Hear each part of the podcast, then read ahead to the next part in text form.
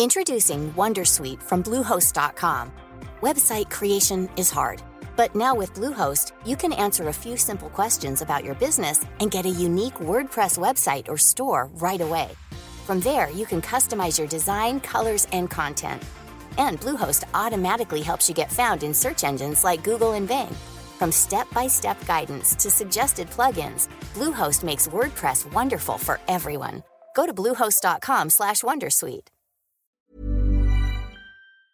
Salut à tous, un épisode très spécial aujourd'hui puisqu'on est dans les fêtes, tout le monde est en vacances, donc on a un épisode préenregistré en deux parties bien distinctes. La première, on parle de Outer Wilds et la deuxième, on parle avec Oscar Lemaire de son métier qu'il définit comme métier de journaliste décrypteur.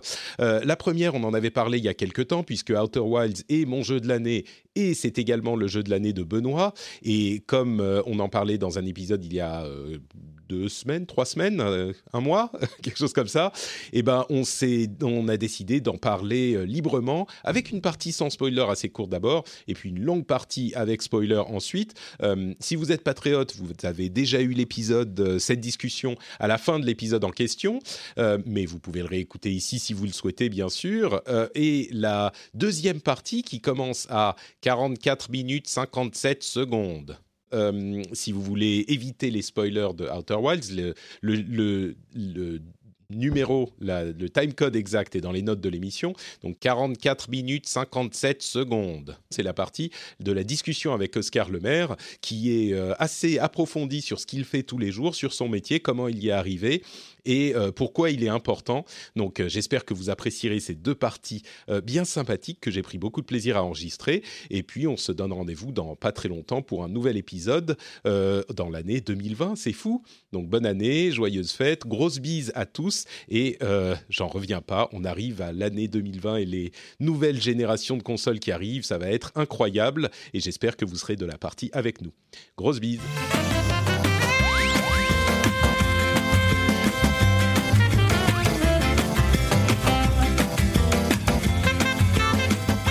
Voilà, Benoît et moi, Patrick, euh, réunis dans l'amour d'Outer Wilds, un jeu auquel on a joué cette année et dont on voulait vous parler, dont on voulait se parler, dont on voulait parler, tout simplement. Euh, c'est un jeu que Benoît a énormément apprécié et que moi, sur lequel je me suis complètement retourné, comme j'en parlais dans l'émission il y a quelque temps. Euh, Benoît, bonjour. Comment allez-vous? Salut Patrick. Bah, écoute, euh, écoutez, euh, mon cher Patrick, euh, ça va très bien. nous voici réunis dans cette magnifique église. C'était génial ton petit, ta petite intro cérémonie religieuse. Oui, n'est-ce pas? parfait. Ouais. Euh, mais c'est presque ça, parce qu'il y a une expérience avec Outer, Outer Wilds qui est, euh, je dirais pas, bon, religieuse, c'est un petit peu pousser le truc, mais il y a quelque chose de d'émerveillant, de merveilleux dans ce jeu. Euh, si tu devais en parler à des gens, alors comme tu l'as fait dans euh, ta, ta vidéo sur le sur le sujet, euh, et comme on l'a fait dans l'émission où on en a parlé, si vous êtes intéressé par l'idée d'un jeu d'exploration euh, poétique spatial, arrêtez d'écouter maintenant et allez y jouer. C'est Outer Wilds. Il est disponible sur à peu près, à peu près toutes les plateformes, euh, pas sur Switch, je crois, mais et allez y jouer parce que c'est un jeu qu'il est bon de découvrir euh, et dont le plaisir vient de la découverte. Donc, on va en parler sans spoiler dans un premier temps. Euh, mais même ça, je dirais, euh, c'est peut-être pas mal si vous pensez que vous pourriez être intéressé de vous lancer avant même d'entendre cette petite partie sans spoiler. Bon, si vous êtes curieux mais sans plus, écoutez la partie sans spoiler et puis on fera une partie avec spoiler après. Benoît, si tu Mais, dois mais expliquer. si jamais vraiment, euh, pour les gens qui écoutent et qui ont l'habitude d'écouter Patrick depuis des années, voilà, je pense que c'est le moment justement de faire un saut de la foi. Euh, si vous faites confiance à Patrick quand il vous dit un truc, euh, allez-y quoi. Arrêtez l'émission, c'est pas grave et, et vous nous Ouais. remercierez plus tard. C'est ça, je dirais que à moins que vous soyez que cette description, un jeu d'exploration un petit Dans peu enchanteur dans l'espace, à moins que cette description vous vous, vous dise, enfin vous va se sentir ah non mais je suis allergique, c'est pas du tout mon truc. Euh, Ah si vous pouvez y si aller. vous aimez pas les jeux à la première personne et que ça vous rend malade, Mais tu sais, en même temps, le, moi, j'ai- je suis pas du tout client de ce genre de jeu en général. C'est un petit peu, ça me fait penser à, à Céleste il y a deux ans. ce type de jeu, les jeux comme Céleste, c'est pas du tout mon truc en général. Et là, j'ai été séduit par celui-là parce qu'il est tellement bon qu'il transcende les catégories. Et donc, pour parler d'un jeu d'exploration spatiale, poétique, machin, Outer Wilds est un petit peu inclassable, mais quand même, j'ai du mal à dire aux gens, même si vous aimez pas ça, euh, ne l'essayez pas, parce que moi, si j'avais suivi ce conseil, je l'aurais pas essayé non plus. Donc, ah non, non, mais là, moi, c'est vraiment euh, dans le sens euh, malade, quoi. Tu vois, si les gens ils, ont la tête qui tourne à cause de la première personne, bon, malheureusement, vous pourrez pas le faire, mais sinon, ouais, bien sûr, c'est un jeu à essayer. Hein. C'est par rapport à ce que je disais moi. Je disais si cette description vous parle pas, c'est peut-être pas la peine, mais c'est compliqué parce que moi, a priori, ça m'aurait pas parlé. Donc, euh. mais bon, voilà. Donc, on s'arrête là pour euh, les gens qui veulent rien savoir du tout. Mais pour les gens qui veulent en savoir un petit peu plus, sans quand même spoiler, on va continuer. Et puis après, on parlera avec spoiler. Euh, comment tu décrirais le jeu, toi, donc sans spoiler, aux gens qui sont curieux? Et tu la places où la limite du spoil? C'est ça qui est compliqué avec ce jeu malheureusement. C'est vrai, ouais en gros, pour donner le, pitch, euh, on, se réveille, donc on, est on incarne un extraterrestre sur une petite planète qui s'appelle Atrebois, euh, qui est située dans un petit système solaire constitué de quelques planètes. Et la particularité du jeu, c'est que tout se déplace en temps réel, c'est-à-dire que votre planète tourne littéralement autour d'un soleil, elle tourne également sur elle-même. Euh, les lois de la physique font partie du jeu et des, éléments avec lesquels on va pouvoir jouer. Et en gros, le début de l'histoire, notre personnage, il vient juste de terminer sa formation d'astronaute. Euh, et donc, il a le droit enfin de partir tout seul en mission d'exploration, puisque bah, le, but de cette, comme cette planète, elle est toute petite, ils ont envoyé des gens dans l'espace pour essayer d'explorer euh, les alentours et en apprendre un peu plus euh, bah, sur leur histoire, l'histoire des choses qui habitaient, qu'est-ce qui a pu vivre un peu dans ce système solaire, etc. Et le but du jeu, littéralement, c'est de comprendre ce qui s'est passé avant nous, ce qui est en train de se passer dans l'univers et d'en apprendre un petit peu plus sur, bah, sur la vie et tout le reste. On va pas plus loin dans l'histoire que ça avant la partie spoiler. C'est une très bonne description. Euh, j'ajouterais que il y a une esthétique et une direction artistique qui sont complètement admirables. Euh, il y a d'une part ce système solaire qui est vraiment à taille réduite, c'est-à-dire que toutes les lois de la physique euh, s'appliquent, sauf que l'univers étant, enfin, il faut pas euh, genre 7 euh, mois pour traverser le système solaire. C'est genre même dans les dans les données dans le jeu, c'est il fait je sais pas peut-être 30 euh, km de, de, diamètre le système solaire et donc on passe d'un bout à l'autre en quelques minutes et donc on va vraiment il y a cet aspect un petit peu joué et hum, chaque planète, tu parles de c'est comment être bois en français? Atrebois, ouais, en français. Atrebois.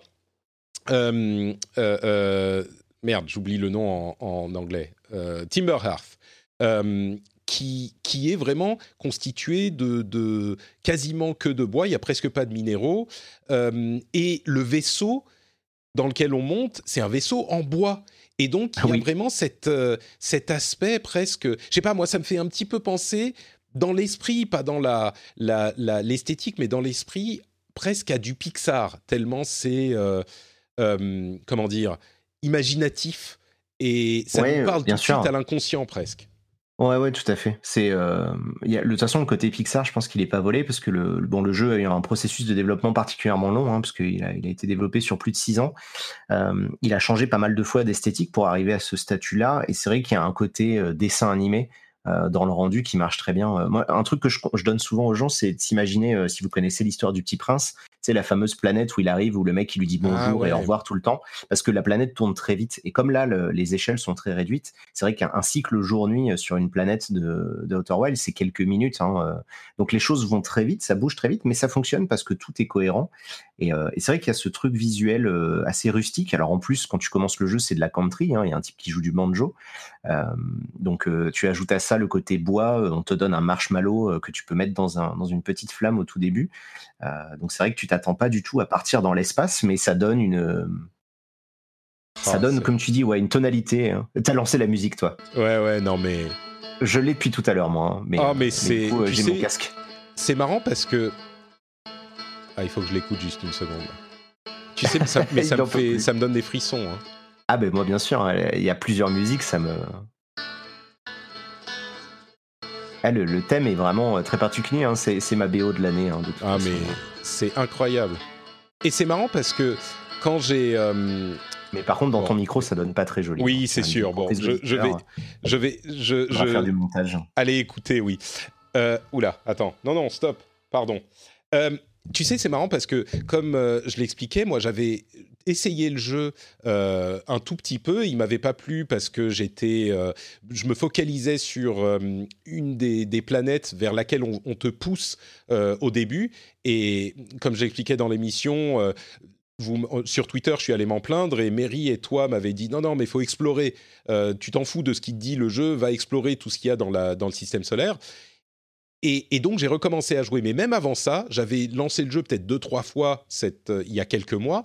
Et quand je l'ai relancé, j'ai entendu la musique et elle est tellement puissante au niveau émotionnel que même sans aimer le jeu, j'avais la musique qui me faisait des trucs, tu vois. Et je l'avais écouté eh trois fois. C'est, c'est, c'est, et tout le, en fait, une, un des bons moyens de, d'écrire ce jeu, c'est que tout le jeu est comme ça en fait. Que, que ce soit... Il y a un côté feel good. Euh, tu es dans un petit nuage de coton dans le jeu. il y a des moments où ça fait peur et, euh, et moi j'ai eu le vertige et tout, mais tu as, quand même un, as quelque chose de très bienveillant euh, dans, le, dans tout, tout ce que le jeu il apporte et tout ce qu'il amène en fait.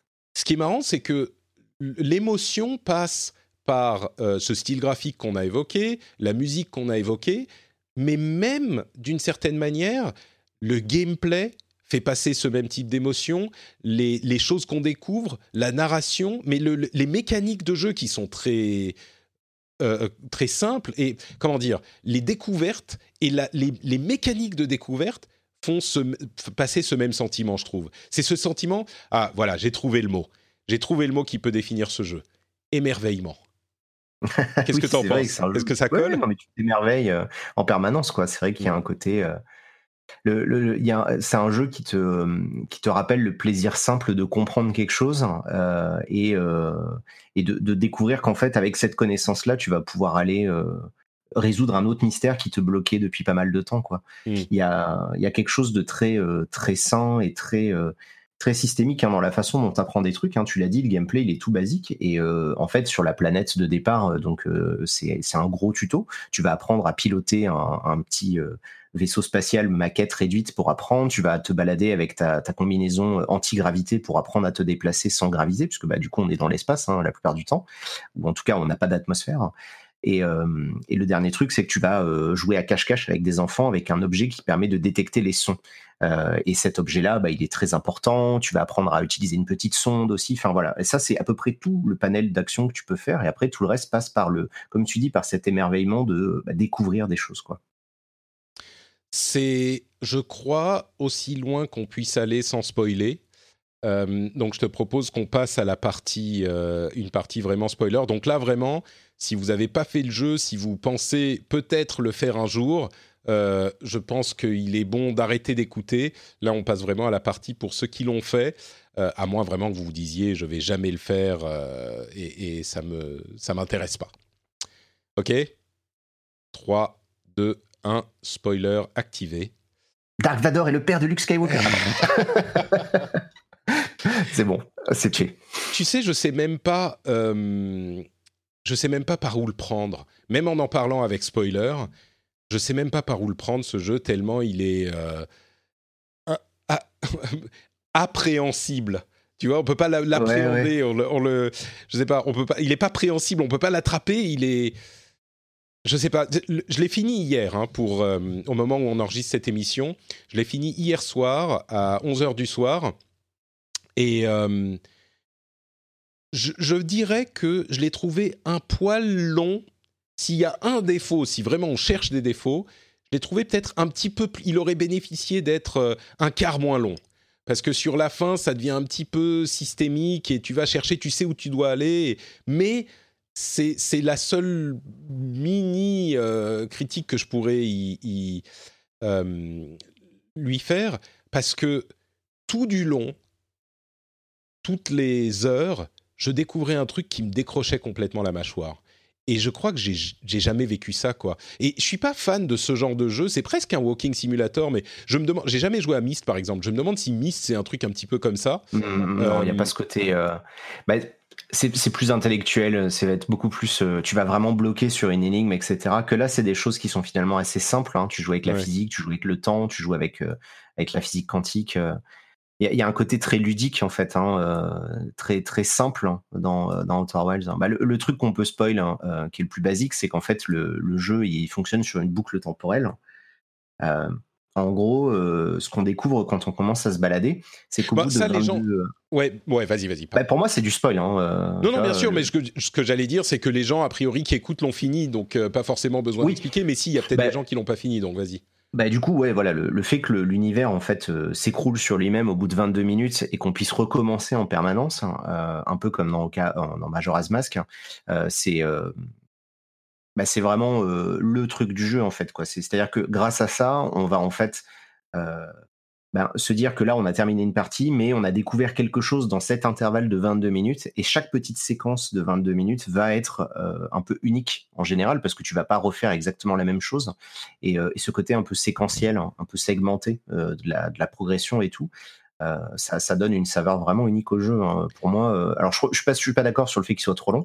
Euh, j'aurais pu y jouer toute ma vie, ça m'aurait pas dérangé. Mais, mais, mais je comprends ce que tu veux dire dans le sens où effectivement, au bout d'un moment, tu te dis bon, bah, je sais comment je vais résoudre le problème, je, je, sais où est la fin, je sais comment régler les problèmes, et tu le fais, et puis voilà. Mais avant d'arriver à ça, il y a tellement de passages absolument merveilleux où tu vas découvrir chacune des petites mécaniques euh, parce que c'est ça qui est génial en fait avec le jeu, c'est que tout est disponible. Hein, je veux dire, le speedrun du jeu, c'est quelqu'un lance le jeu, sait comment on va à la fin, il y va et puis basta en fait. Hein. parce que la combinaison pour le vaisseau spatial de la toute fin euh, est unique, elle ne change pas.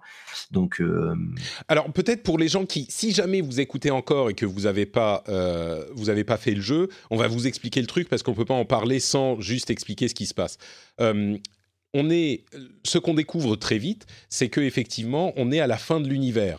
Euh, toutes les étoiles sont en train d'exploser, d'exploser en supernova, y compris celle de notre système solaire, et on découvre très vite que il y a une race de d'autres aliens qui a vécu des centaines de milliers d'années avant nous, qui avaient euh, découvert un truc dans notre système solaire, qui leur envoyait un signal et qui semblait être plus vieux que l'univers lui-même. Et donc toute la quête euh, qui dure 15-20 heures peut-être, pour vraiment tout comprendre, va euh, nous mener jusqu'à cet objet céleste qui va nous permettre de découvrir le mystère qu'il y a là-bas et euh, on en parlera peut-être de la fin spécifiquement, mais c'est même pas le plus important euh, parce que tout au cours de notre de nos voyages et de notre exploration, euh, on va en fait pour finir le jeu, entre guillemets, il faut pouvoir le faire dans cet intervalle de 22 minutes parce qu'il n'y a pas d'astuce genre on étend l'intervalle et donc ça fait presque un roguelike.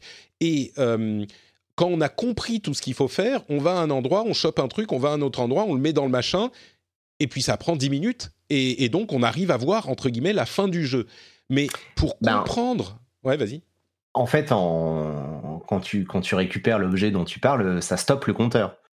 Euh, c'est-à-dire que tu peux jouer, après tu peux passer euh, l'intégralité de, ta vie, euh, le, soleil ne va plus exploser. Ah tu sais, je m'en étais même pas rendu compte de ça. Ah bah c'est, mais c'est normal, hein, le jeu cherche pas à te le dire, mais pour le coup, enfin, tu as quelques infos qui, te permettent de le comprendre, mais il y a des indices, ouais, effectivement, à partir du moment où tu arrêtes... La musique par exemple ouais, voilà, la musique change et tout, et du coup, ben le, là pour le coup, le compte à rebours s'arrête. Donc toi, tu peux continuer et euh, ben, en profiter. D'ailleurs, je pense que ça peut être intéressant de, si jamais à, ce moment-là, t'as pas encore résolu euh, toutes les énigmes, parce que ce qui est cool avec le jeu, c'est que tu as dans ton, petit euh, dans ton petit vaisseau de boîte, tu as un ordinateur qui te met une espèce de, toile d'araignée avec euh, les, différentes connaissances et les différents mystères qu'il faut résoudre.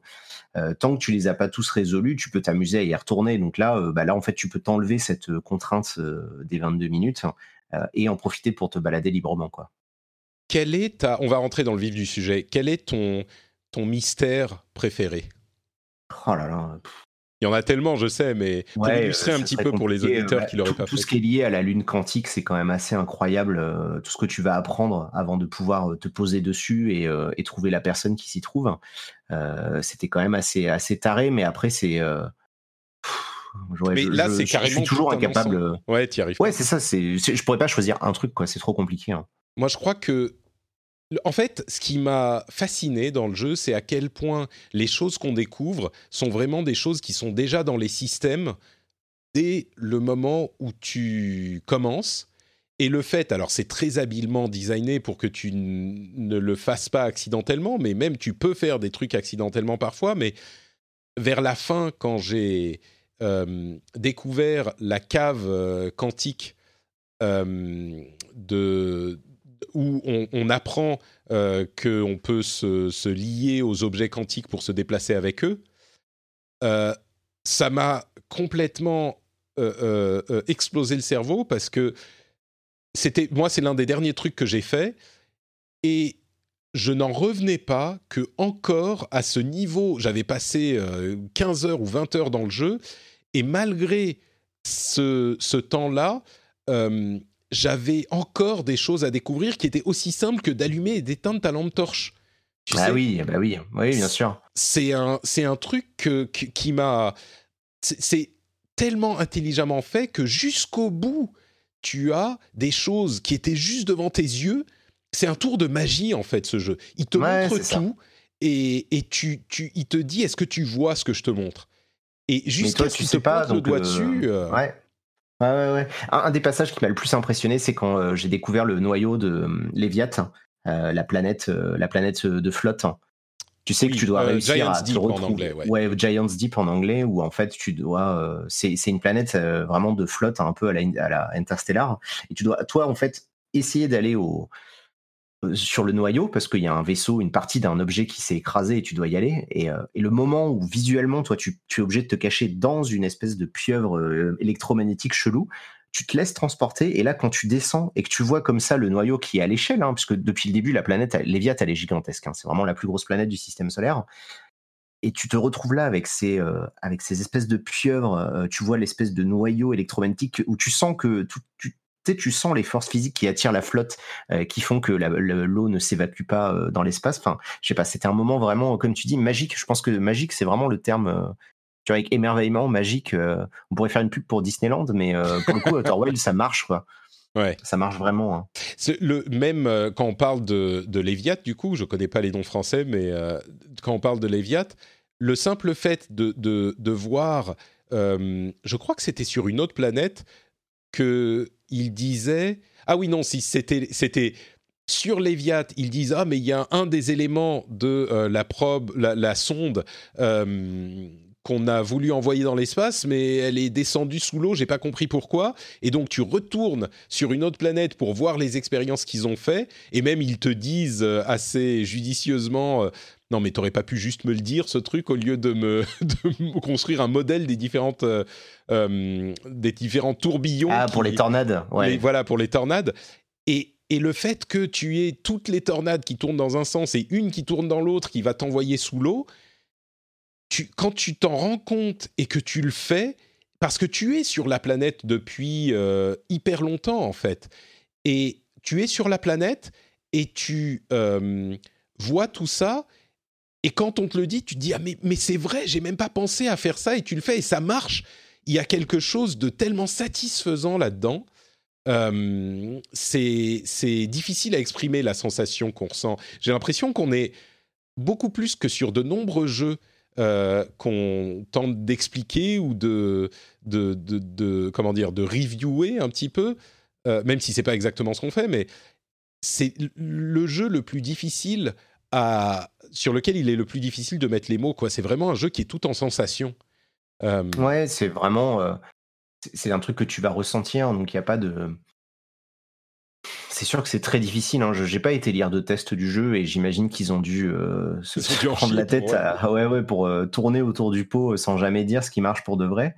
Mais euh, le fait qu'on découvre comme ça de la connaissance et que cette connaissance te serve pour progresser plus loin, c'est euh, ça rend ce jeu absolument unique parce qu'effectivement il n'y a pas d'autres jeux euh, qui proposent ça à l'heure actuelle. Quoi. Il y avait peut-être un peu Zelda Breath of the Wild, euh, dans le sens où quand tu découvres euh, une interaction rigolote, euh, tu vas pouvoir t'en servir pour autre chose. Mais comme le jeu est très très libre, euh, t'es jamais obligé, tu vois, de, t'as pas cette espèce de barrière tant que t'as pas compris que tu peux cramer ta pomme avec une torche, tu peux pas avancer. Que là, dans Outer Wilds, quand tu comprends comment fonctionne la, les, voilà, quand t'as les différentes lois de la physique, quand t'as les différentes lois de la physique quantique, quand tu vas comprendre comment, je sais pas, gravité fonctionne en réalité. toi, c'est Bramble, je sais plus quoi là. Dark Bramble. Dark Bramble et que tu peux en fait, tu vois, entrer dans le trou noir au milieu de la planète et en ressortir de l'autre côté. Enfin, c'est des moments qui sont quand même assez incroyables. ah oui, non, là c'est, pardon, ça c'est c'est c'est Brittle Hollow dont tu parles. Ah oui, Brittle Hollow. Ouais. Et, et c'est Brittle Hollow où j'étais, où je me dirigeais au début parce qu'en fait sur la Lune, sur eh ben Alter Rock, ils te disent ah il y a euh, des trucs sur Brittle Hollow et c'est sur cette planète. Et j'ai pas dû avoir de chance parce que j'y suis allé trois quatre fois et à chaque fois je suis tombé dans le trou noir. J'arrivais pas à me poser je me quand je me posais j'allais explorer ailleurs et je tombais dans le trou noir. Et de l'autre côté J'étais un petit peu aigri, je crois, et j'ai même pas vu qu'il y avait la station spatiale où tu pouvais aller. Ah oui, ouais. Et du coup, tu vois, c'était hyper frustrant. C'était genre, je tombe dans ce truc, je me retourne et puis je vois plus rien. Et ok, super, merci le jeu, quoi. Euh, tu m'as. Ah, moi, j'ai eu des moments où j'étais effrayé. Euh, moi, j'ai le vertige. Et c'est un des rares jeux où j'ai vraiment eu des moments de vertige euh, où je devais arrêter de jouer pendant quelques minutes. Hein, parce que ah quand tu tombes dans le, dans le trou noir et que tu es au milieu de l'espace, que tu vois que ton ah vaisseau il est à 4 km de là, tu es là. Ah ouais, mais c'est oppressant, quoi. C'est genre, mais, ah tu t'as plus, de, as plus de, de, t'as plus de, comment, de, d'oxygène. Euh, ouais, ouais, ouais. Oui, parce qu'il a quand même besoin d'oxygène, notre personnage. Mais en plus, c'est ça, c'est en plus c'est ça qui est rigolo, c'est qu'on en dit tellement de bien, mais tu meurs, je suis mort, je sais pas combien de fois dans ce jeu. Ah, des fois, je suis même mort volontairement parce que au bout d'un moment, tu te jettes dans le soleil quand on a marre, euh, ou, tu te, jettes dans le vide et tout. Mais euh, il y a des fois où tu meurs de manière tellement stupide. Ah mais carrément, et hein. surtout sur Brittle Hollow, euh, ça m'est arrivé plus d'une fois. Mais moi, je me suis retrouvé, enfin comme tout le monde, mais et le oh là là, mais tellement d'ingéniosité. Euh, les les Hourglass Twins, les comment c'est en français? Les sablières. Les sablières. Ouais. Euh, sablières rouges et sablières noires. C'est tellement the Ashen Twin and the Ash Twin et oh merde, Ash Twin. C'est laquelle Je sais pas trop. Euh... Je sais plus. J'y ai, joué euh, tellement jusqu'à hier, mais tu vois cette idée que tu as deux planètes avec le sable de lune qui va dans l'autre et le fait que euh, tu as, il a des, des, éléments des meilleurs jeux de puzzle du monde qui te donnent l'impression d'être un génie quand tu trouves le truc vers lequel il te pousse depuis le début, tu sais. Et quand tu te rends compte, je voulais aller sur la station spatiale, la station du Soleil. Oui. Et, donc il y a la, ah, la, hein. la, la, comment la tour euh, sur euh, The Ash Twin qui se vide et, et, tu y vas quand elle est vide et tu te dis mais comment est-ce que je peux passer? Est-ce qu'il faut que j'essaye de voler parce qu'il y a toutes ces tous ces cactus qui te transpercent ton, ta, combinaison et qui font s'échapper l'air? Donc tu essayes de voler, c'est un petit peu assez haut et je, et je suis resté posé devant pendant 10 minutes et je me suis dit mais comment? Et, quand tu, as la, tu sais, t'as l'ampoule qui s'allume, quoi. Exactement. Pling Et tu dis, oh putain, mais est-ce que ça va marcher? Est-ce que c'est ça le truc? Et tu meurs, tu reviens et ça marche, mais tu te sens comme le. Tu dis mais oui Et en plus, tu sais, au, début, tu sais pas ce qui se passe dans le système solaire, tu n'as aucune idée de rien. Et au bout d'un moment, avec la familiarité, tu, te, tu, tu sais qu'il y a cette station spatiale à côté du, du, du, Soleil et tu sais que tu vas devoir y aller à un moment mais elle est là depuis des heures que tu joues et tu dis bon, à un moment j'irai. Et quand enfin tu poses les pieds dessus, et c'est comme quand j'ai réussi enfin à rentrer sur le H-Twin Project, euh, le truc au cœur euh, mm. de la planète, que j'avais vu en fait avec les pierres de projection, mais je me disais, mais je suis arrivé, on parlait de religion euh, tout à l'heure, je suis arrivé au... C'est un pèlerinage, ah quoi. Ah ouais, bien sûr. Ah bah c'est c'est ça qui est génial, c'est qu'en plus, il te le montre depuis le début, hein, avec cette musique euh, vraiment euh, super flippante, là, quand tu, quand tu l'entends, ça fait, ça fait bizarre, quoi. Ce qui est un des éléments les plus importants du jeu aussi, pour moi, c'est sa richesse, je trouve. C'est-à-dire que jusqu'à la fin, disons peut-être les deux trois dernières heures, je savais où j'allais et je savais tout ce qu'il y avait à savoir et c'était des moyens de trouver comment le faire, plus ou moins. Mais jusque là, à chaque fois que j'allais explorer un truc, je découvrais quelque chose euh, que, je, ne pouvais pas imaginer, y compris euh, la Hanging City dans euh, Brittle Hollow, dans Gravitaire, Gravit, comment tu disais que c'était, ça s'appelait? La euh, planète avec le trou noir. Gravité. Gravité euh, avec un C, ouais. Et c'est la cité suspendue, euh, c'est la même chose. Bah, cette cité, en fait, moi j'étais arrivé au premier, au premier, tu sais, la première petite ville, et je croyais que c'était ça, en fait. Et donc, je l'ai laissé jusqu'à la peut-être la dernière, le dernier tiers du jeu avant d'aller visiter la cité suspendue qui est immense. Et donc, je mm-hmm. voyais, euh, j'avais même été explorer euh, la tour euh, quantique quand, était, quand elle était passée de l'autre côté du trou noir, d'ailleurs, ce qui est un moment aussi de génie où tu dis oh, putain, peut-être que je vais pouvoir y aller quand elle est passée sur le trou noir, je vais moi aussi y aller. Et ça aussi, parce que tu essayes de monter et tu n'y arrives pas. Enfin bref.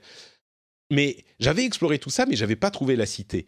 Et quand je l'ai trouvée, je me disais, mais où est-ce qu'elle se cachait Quoi? Elle était là, elle était là et je l'avais jamais vue. Et il suffisait que je, tourne à droite au lieu d'aller tourner à gauche et que je me, pour je découvre encore tout un monde qui était sur dans cette partie de la de la. Et il y a des trucs comme ça partout sur chaque planète. Il y a bon peut-être que les les les Hourglass Twins, les sablières, les sablières sont les plus euh, riches de toutes les planètes. Mais il n'empêche, il y a des trucs comme ça. Non, peut-être pas. tout, est foufou, euh, vraiment. Euh, les Viet, il y a quand même des moments où.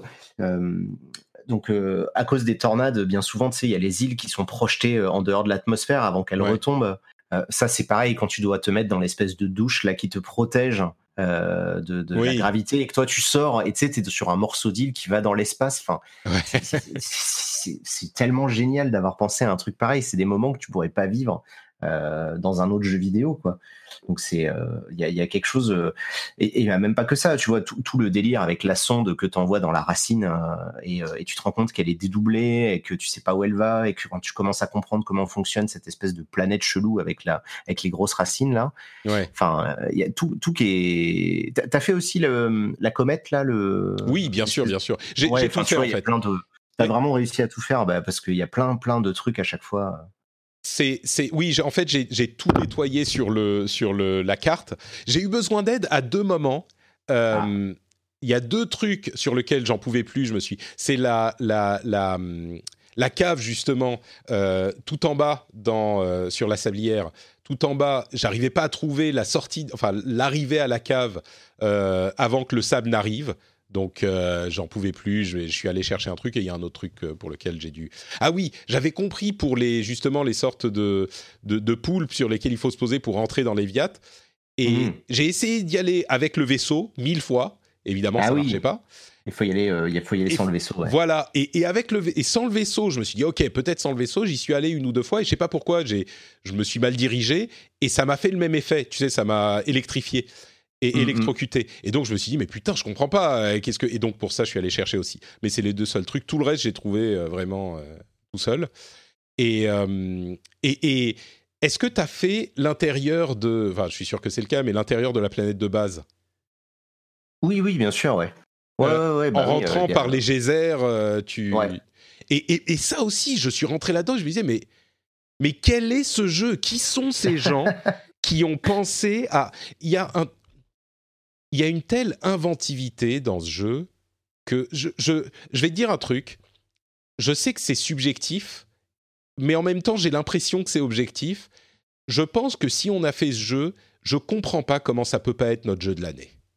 Tu sais, ah je suis... euh, moi j'ai pas joué à Disco Elysium qui est souvent ouais, c'est l'autre qui, est, ouais, comparé, euh, mais c'est vrai qu'Outer Wilds pour moi c'est euh, voilà c'est ce que je te disais tout à l'heure, c'est un des jeux dans, dans, ma vie de joueur, j'ai euh, eu plein d'expériences vraiment folles, tu vois, ces dernières années. Il y avait notamment Subnautica euh, qui m'avait vraiment euh, vraiment impressionné. Mais là, Outer Wilds, on est au-delà de ça. C'est un truc, ça, je vais m'en souvenir toute ma vie, quoi, parce que je l'ai fait en partie avec ma compagne. On était là tous les deux à essayer de comprendre des trucs, c'est devant la télé, à se dire ah mais mmh. fais ci, fais ça, machin. et je l'ai fait en plusieurs fois parce que c'est pareil. Quand je l'avais commencé, j'avais pas été jusqu'au bout. Mais tu sentais quand tu lances ce jeu, tu sens que tu es dans un truc génial, tu vois. Tu as cette espèce de d'intuition que tu es en train de faire un truc que tu referas plus avant pas mal d'années. Et, euh, et, du coup, moi, j'ai voulu en profiter à fond et, euh, et je regrette pas, tu vois. Et, euh, et, là, je me réécoute la musique régulièrement parce que clairement, c'est un jeu. Le jeu de l'année, honnêtement, c'est on s'en fout parce que c'est un jeu qui dépasse tellement, qui fait tellement de trucs qu'on n'avait encore jamais vu jusqu'à présent. Parce que tu vois cette idée de, par exemple, on va reprendre No Man's Sky deux minutes. cette idée de proposer des systèmes solaires cohérents, ça fait longtemps qu'il y a pas mal de jeux qui essayent de le faire et eux, pour une fois, ils y arrivent quoi parce que les planètes elles tournent bien autour du système du Soleil, euh, tout, marche quoi, tu vois. Mm. Euh, et ça, on n'avait pas encore de jeu qui s'amusait à le faire avec autant de précision et, euh, et où on pouvait comme ça se balader d'une planète à une autre. Enfin, moi, j'ai pas souvenir d'un autre jeu qui faisait ça, quoi. Ouais, ouais, je suis d'accord. C'est en plus, euh, comme je le disais dans l'émission où on en a parlé, tu, toi, c'est, je, je, me doutais, j'avais l'intuition que c'est pile le genre de jeu qui qui parle à tout ce que toi tu aimes dans le jeu vidéo. ah oui, oui, bah oui c'est vraiment, enfin, c'est un jeu qui a été fait pour toi, quoi. C'est vrai que c'est rigolo que tu dis ça et ça me fait plaisir en même temps, mais, euh, mais oui, oui, c'est vrai que c'est un jeu euh, qui, colle à tout ce que j'ai envie d'avoir dans un jeu, ouais. C'est hum, cet aspect, parce que on n'en a pas parlé là dans, dans, cette partie, le fait qu'il euh, n'y a pas de système de progression dans le jeu du tout, en fait. Toute la progression se fait entièrement sur le joueur qui apprend des trucs. c'est à ce niveau j'ai l'impression que ça s'est jamais fait. Ou peut-être des jeux de puzzle, ce genre de choses. Peut-être un truc genre Baba Is You. Mais Baba Is You, il va introduire des nouvelles mécaniques. Donc, je ne sais pas si c'est exactement comparable. C'est peut-être le plus proche, ce genre de jeu de puzzle. Mais. Euh, bah là, tu vas arriver vraiment dans un monde et tu vas découvrir un peu les règles de ce monde. Je te dis, moi, je le compare un peu à Breath of the Wild par moment, parce hmm. qu'il y a effectivement, euh, il y a effectivement quelque chose d'assez proche.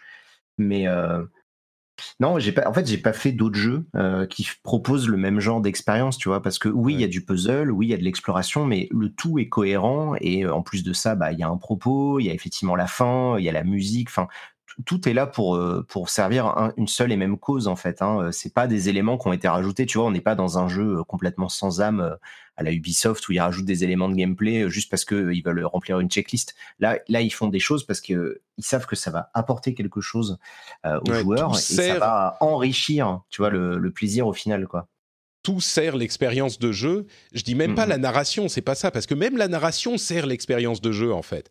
Ah bah c'est un jeu qui est un, comment dire, un jeu au, au, sens le plus pur du terme, c'est-à-dire que tous ces éléments sont focalisés sur le fait de te, de te proposer une expérience. Et mm-hmm. je sais pas, c'est là encore c'est difficile à décrire. Tu évoquais la fin, t'en as pensé quoi de la fin, toi? Bah, c'était assez euh, incroyable. Euh, là, là, on passe en spoil pur et dur. Hein, euh, cette idée que tout est un éternel recommencement, c'est pas nouveau. Euh, c'est assez classique en science-fiction d'ailleurs, mais euh, mais c'était quand même très bien amené. Enfin, c'est surtout que entre la musique et, euh, et, la, et la difficulté, parce que tu vois, nous, on a, on a dû s'y reprendre à trois ou quatre fois à refaire la fin, parce qu'à chaque fois, on se faisait bouffer par ces connards de poissons là. ah ouais, c'est le, le, truc le plus dur, le plus frustrant. Ouais, c'est tellement stressant. Tu te dis c'est bon, j'ai tout trouvé, et là, tu dois avancer très lentement sans bah, faire. Faut juste pas bouger en fait. Ouais. Faut juste pas bouger et attendre que, avec l'élan, en fait, tu tu, avec l'inertie de ton vaisseau, tu puisses passer au travers de cette espèce de champ de poissons géant. Et, euh, et, quand enfin on y était arrivé et que là tu découvres enfin l'œil de l'univers, c'est, euh, tu sais, il y a un moment un peu interstellar où, euh, ce genre de révélation quoi, où il se passe un truc, tu, tu sais pas ce qui se passe. La, la fin en elle-même, j'arrive pas forcément à exprimer ce qu'elle veut, mais tout ce qu'on y voit, tout ce qu'on comprend, le fait qu'il y ait la petite musique et qu'on recrée un nouveau monde et tout, ça c'est, je sais pas, tu, tu, sors de ça, tu te sens bien, tu vois. Mmh. Je suis. T'as, le sourire, t'as le, je sais pas. Euh. J'ai, pour moi, la fin c'est pas le plus important du jeu, évidemment. Enfin, je pense qu'on sera, on sera tous d'accord là-dessus, mais il y a là encore une poésie et le fait d'aller chercher les différents instruments. Euh, j'ai cru comprendre que si tu parles pas à certains, bah, ils sont pas là quand tu. Ouais. tu, ouais. Ouais, ouais, il faut. Mais ça change pas la fin. C'est-à-dire que c'est juste que tu n'auras pas une cinématique où il y a tous les gens qui font la musique. Ouais. Mais, euh, mais là, tu vois, je regarde la vidéo, la musique de fin, euh, la musique du dernier voyage, qui dure beaucoup plus longtemps et tout. Et quand tu arrives enfin sur le vaisseau des Nomai, il y a un côté tellement épique dans cette musique et tout. Enfin, c'est, t'es vraiment, tu sais, emporté vers ça y est. Tu sens que mm. c'est le climax de l'histoire, quoi. Ouais, complètement. Et tu le sais en plus. Tu, tu le sens et tu le sais parce que tu sais exactement ce qui va se passer. Et, et malgré ça, quand tu arrives sur le Eye of the Universe, c'est, ça reste quelque chose de, de, magique. Et moi, je suis resté dans la partie. Euh, j'imagine que c'est la lune qui s'est décrochée, mais la partie le cratère. Euh, mm. Moi, j'y suis resté peut-être 15 euh, minutes, je ne savais pas ce que je devais faire. Au milieu de. À quel endroit? Au cratère sur la, dernière planète, enfin le Eye of the Universe. Tu sais, juste en dessous du, du, du, de l'appel d'air. Là. là. Ouais, où il faut marcher euh, euh, la tête en bas pour sauter. Je comprenais pas. Moi, je ne savais pas ce qu'il fallait faire. J'y suis resté peut-être un quart d'heure. Je suis particulièrement con, peut-être, mais. Euh, et, quand finalement j'y suis allé, c'est vrai que toute cette séquence qui fait très interstellar, tu as raison, euh, euh, c'était. Le, truc, c'est que tu peux pas faire une fin vraiment, comment dire, t'as pas d'explication logique à, à, ce qui se passe, mais ça, ça part dans le même trip. Et puis le fait que j'avais envoyé ma sonde euh, dans le truc, et je sais pas si tu as vu, si tu fais ça, je suis allé regarder après, euh, sur la dernière image, quand tu as le recommencement et avec 14,3 milliards d'années, moi j'ai cru qu'ils allaient mettre des humains dans l'image. Dans ah, ça aurait été marrant, mais... Euh, et tu as la sonde qui hein. passe T'as la sonde qui passe dans le ciel, genre elle est encore là 14 milliards d'années après, elle, a, elle, est, elle, passe dans le ciel, mais ça m'a fait exploser de rire il y a quelque chose, mais cette scène où tu vas chercher tous les instruments, effectivement, c'est encore dans ce même. Euh, c'est la conclusion d'un voyage, c'est-à-dire que ça va te rappeler tout ce que tu as fait et ça va te ramener cette charge émotionnelle euh, une dernière fois. Et, ça fonctionne, quoi. Ça fonctionne euh, hyper bien. Voilà, je sais pas s'il y a. C'est fou, hein. je regarde la cinématique de fin, là, quand tu te jettes effectivement dans l'espèce de noyau et que tu vois le, la fabrique de l'univers. Tu sais, tu... Là, on est vraiment dans des théories quantiques euh, qui, encore aujourd'hui, on n'a pas la réponse, quoi. Tu vois, l'idée qu'il y a peut-être des, des, univers parallèles, euh, qu'il y a peut-être des trous de verre entre différents endroits et tout. Et toi, tu te retrouves avec tes amis, le pouvoir de l'amitié, tu vois, et un peu de musique à recréer un tout nouvel univers parce que vous vous êtes réunis ensemble. Mm. C'est très naïf et en même temps, euh, ça pourrait marcher, quoi, tu vois. Ouais. Non, et puis c'est marrant parce qu'ils disent, ouais, bah, de toute façon, on sait même pas si on existe vraiment, donc euh, autant jouer de la musique, tu vois. C'est mm-hmm. euh, ah, c'est tellement beau. Bon, je crois qu'on tourne un petit peu en rond, mais c'est voilà, c'est l'effet que, que, fait ce jeu. On, on, tourne en rond, on est content, émerveillé et heureux. Donc, c'est vraiment autant je j'adore, il y a plein de types de jeux vidéo que j'aime beaucoup, y compris euh, les triple A un petit peu euh, plus conventionnels. Mais ça, pour moi, il y a quelque chose de, spécial, de magique, d'unique, euh, qui est possible que dans ce média. Et c'est un exemple de ce que peut faire le jeu vidéo qui est, comment dire, unique dans le sens où pas juste que ça ne, ne il y a peu de jeux qui font ça, mais c'est quelque chose qui serait euh, pas possible autrement. Un, autre média, un autre, euh, tu vois, il y a. Ça, ça c'est vraiment, euh, c'est vraiment, je pense, ça qui est le plus important et.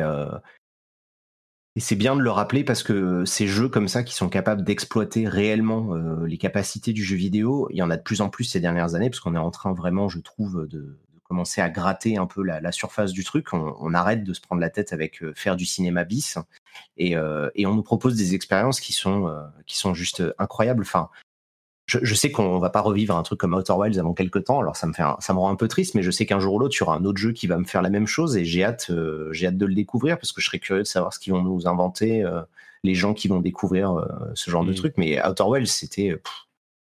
Si je pouvais l'oublier pour le refaire, je, je signerais tous les jours. Hein. S'il y a un jeu qu'on peut oublier pour le refaire, ouais, c'est. Ah, ce serait merveilleux. Hein. Bon, bah écoute, euh, je crois qu'on arrive à la fin de cette petite discussion euh, fanologique de Outer Wilds. Je crois qu'on peut difficilement dire plus de bien d'un truc que, ce qu'on vient de faire et c'est on va terminer le, la décennie avec une vidéo de, enfin une vidéo une, une émission dans laquelle on est d'accord je, ne sais pas ce qui va se passer pour la fabrique de l'espace-temps je ne sais pas oui ça risque de faire d'ailleurs il y a des trucs dans le jeu que tu peux faire avec la fabrique de l'espace-temps il y a quelques petits secrets pas beaucoup avec une, euh, je pensais avec la fin cachée là euh, est assez folle. J'ai été regarder la vidéo parce que je l'ai pas fait moi-même, mais euh, je serais curieux de le faire un jour. Hein. Et d'ailleurs, est-ce que tu as réussi à échapper à la supernova à un moment? Oui, je l'ai fait ça, le coup de, quand tu te barres dans l'espace, genre euh, bah, je pars en ligne droite. Ouais, ouais je l'ai fait au bout d'un moment en me disant bah, j'ai envie, je, fais toujours ça dans les jeux quand il y a de la flotte, genre je vais voir dans l'eau euh, qu'est-ce qui peut se passer. Et, euh, et là effectivement, au bout d'un moment, bah, tu as une petite thématique qui dit bon bah vous vous êtes enfui quoi. Enfin. Ouais, et, vous mourrez quand vous avez hein. plus de ressources, donc super. Ouais, c'est ça. Ouais, mais bon, donc voilà, Outer Wilds, si vous écoutez ça et que vous n'y avez pas joué, et, et on vous a peut-être donné envie, mais en même temps, euh, c'est je crois que même si vous avez écouté tout ça, il y a tellement de choses à découvrir dans le jeu que vous pouvez, si vous n'y avez pas encore joué, vous pouvez quand même le faire. Je pense que vous y prendrez quand même un certain plaisir. si vous l'avez déjà fait, bah, j'espère que vous aurez pris votre pied avec nous en en, discutant avec tant de plaisir. Et puis, bah, Benoît, encore une fois, est-ce que tu peux nous dire où on peut te retrouver si on veut plus de ce que tu fais? Eh ben, euh, moi, du coup, je suis sur YouTube, effectivement, c'est Exerve, euh, Twitter, c'est Exerve85, et euh, j'anime aussi un podcast qui est pas, qui pas sur l'actu, qui parle que des jeux, qui s'appelle Fin du Game, où on parlera d'Outer Wilds également. L'idée, c'est si vous avez joué un jeu, nous, on le spoil à fond, et en fait, on en profite pour essayer de l'analyser, de comprendre ce qui marche bien et ce qui marche pas. Et bah, Outer Wilds, ça sera aussi un candidat parfait pour l'émission. J'ai hâte. Pour ma part, c'est notre Patrick sur Twitter, Facebook et Instagram et l'émission est euh, sur frenchspin.fr. Si vous voulez commenter euh, sur cette partie euh, de l'épisode, ne le faites pas dans les commentaires de l'émission parce que ça risquerait de spoiler ou alors assurez-vous de ne pas spoiler du tout. Là, c'est vraiment je sais qu'il y a des débats sur les est-ce qu'on spoil ou pas, est-ce que c'est spoilé ou pas. Là vraiment, c'est un truc qu'il faut pas spoiler parce que c'est pas cool et, et comme on le disait tout ce jeu est un spoiler. Donc euh, pensez-y bien si vous voulez commenter, mais n'hésitez pas à le faire sur frenchspin.fr et bien sûr soutenir sur euh, patreon.com slash rdvtech si vous le... Non, rdvjeu si vous le souhaitez. On vous fait de grosses bises et à très vite. Salut Introducing Wondersuite from Bluehost.com. Website creation is hard. But now with Bluehost, you can answer a few simple questions about your business and get a unique WordPress website or store right away. From there, you can customize your design, colors, and content. And Bluehost automatically helps you get found in search engines like Google and Bing. From step-by-step guidance to suggested plugins, Bluehost makes WordPress wonderful for everyone. Go to bluehost.com/wondersuite. Hi, I'm Kara Berry, host of Everyone's Business But Mine, and I am an all inclusive addict. Enter Club Med, the best all inclusive for you and your family. With resorts worldwide, from their family flagship resort, Club Med Punta Cana, to their only mountain resort in Canada, Club Med Quebec, they have everything you need to relax. With their 20 plus sports activities, wellness programs, you can dine on delicious cuisine and make memories with your family. So book your next getaway with Club Med. Visit clubmed.us or call 1 800 Club Med or your travel advisor. Bonjour à tous et bienvenue sur cet épisode très particulier et très spécial du rendez-vous jeu. Je suis Patrick Béja et aujourd'hui on va pas parler d'actu du jeu vidéo mais plutôt essayer de comprendre un des métiers euh, plutôt rares dans l'industrie du jeu vidéo, dans la presse, dans l'analyse et spécifiquement dans l'analyse puisque je, on va parler pendant tout l'épisode avec Oscar Lemaire qui est là avec moi. Bonjour Oscar, comment ça va? Bonjour, bah ça va très bien. Et en forme? Euh, Oui, oui, oui. prêt à parler de toi pendant tout l'épisode Eh bah oui, c'est presque intimidant, mais oui. Euh, je suis vraiment euh, content qu'on prenne le temps de faire ça parce que tu fais un métier qui est assez, euh, pas unique, mais enfin qui est assez rare dans cette industrie et en même temps qui est hyper important et nécessaire à chaque fois qu'on a besoin de parler de chiffres et de comprendre certains éléments spécifiques. on se tourne bah, vers des analystes et il y en a quelques-uns en France, mais le nom qui revient, je pense, dans le l'esprit euh, des gens qui suivent un petit peu la presse, c'est sans doute le tien, Oscar Lemaire, Monsieur Chiffre du jeu vidéo en France. Euh, et c'est vraiment un métier particulier, quoi. es à mi-chemin entre journaliste, euh, archiviste. Enfin, tu tu touches à plein de choses, quoi. Tu le vois comment, toi, ton métier? Euh, bah, je, le vois vraiment par, euh, par, le prisme du journalisme. C'est euh, vraiment un aspect qui. Enfin, c'est vraiment de cette manière-là que, j'envisage la chose, c'est-à-dire de. D'essayer de faire comprendre ces chiffres, de faire comprendre ce que ça implique. du coup, c'est vraiment sous, sous, l'angle purement journalistique que, que j'aborde la chose. Et c'est marrant parce que des journalistes dans le monde du jeu vidéo, il y en a beaucoup. La plupart font des tests, des, reviews, peut-être de la news. Euh, toi, tu fais quelque chose d'un petit peu différent.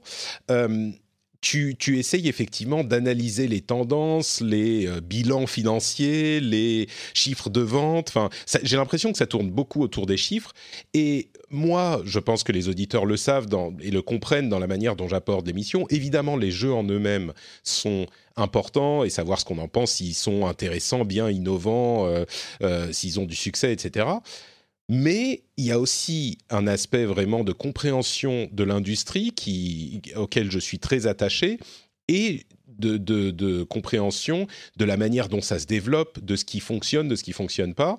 Et c'est quelque chose qui n'est pas forcément le point, de, le point central du journalisme dans le jeu vidéo, mais qui est quand même hyper important. Et j'ai parfois un petit peu de mal à savoir vraiment pourquoi c'est important quoi Pourquoi est-ce qu'il est important de comprendre que telle technologie fonctionne un peu mieux qu'une autre, que telle marque vend plus de jeux euh, qu'une autre marque, enfin qu'une marque, développeur ou éditeur vend plus de jeux qu'une autre euh, qu'un autre éditeur à la limite, en tant que joueur, est-ce qu'on s'en fout pas, quoi? Est-ce qu'on n'a pas rien à faire du fait que euh, tel euh, épisode euh, de, Star Wars Battlefront s'est vendu plus ou moins que tel autre?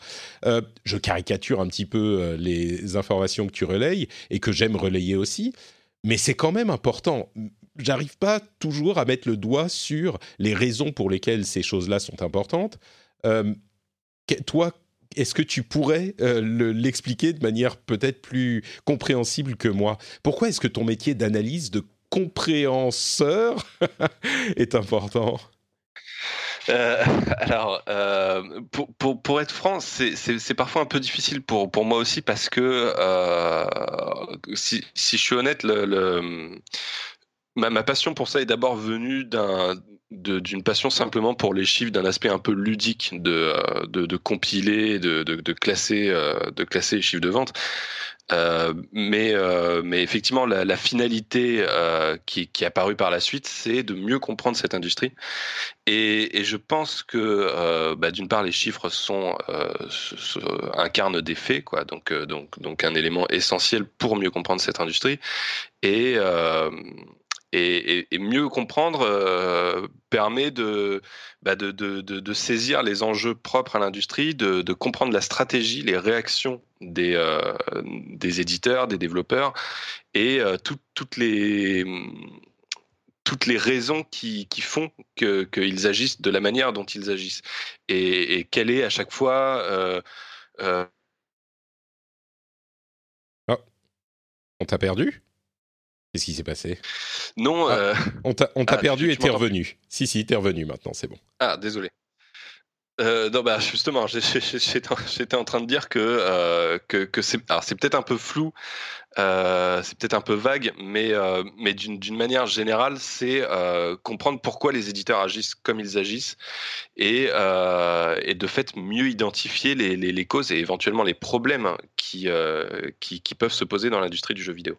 Ouais, je crois qu'il y a vraiment un, élément de, euh, euh, comme tu le disais au départ, comprendre la réalité de ce qui se passe. Parce que si on reste uniquement dans euh, l'appréhension ou la préhension des, des, jeux et de leurs qualités et de leurs défauts, j'ai l'impression qu'on ne comprend qu'une partie de tout ce qui fait le développement des jeux, les, types de jeux euh, qui arrivent, qui sont de plus en plus mis en chantier, euh, ce qui peut se passer, euh, c'est un petit peu tourné vers l'avenir ce genre de réflexion, mais ce qui peut se passer pour les constructeurs, les développeurs à l'avenir, quel chemin ils vont prendre plutôt que tel autre, et je pense qu'on peut aussi tomber dans l'analyse pour l'analyse parfois, et la, limite entre l'utile et juste le, le fouillage pour le principe peut être difficile à déterminer.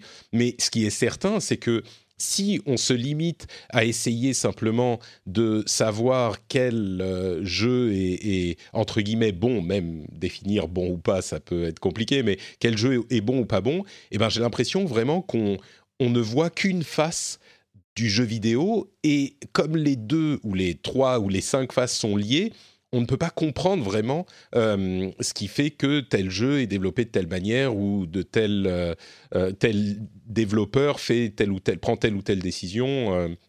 c'est compliqué à comprendre. Donc, pour moi, c'est une ressource vraiment précieuse et essentielle. C'est un truc que je n'imaginerais pas ne pas suivre aussi, quoi.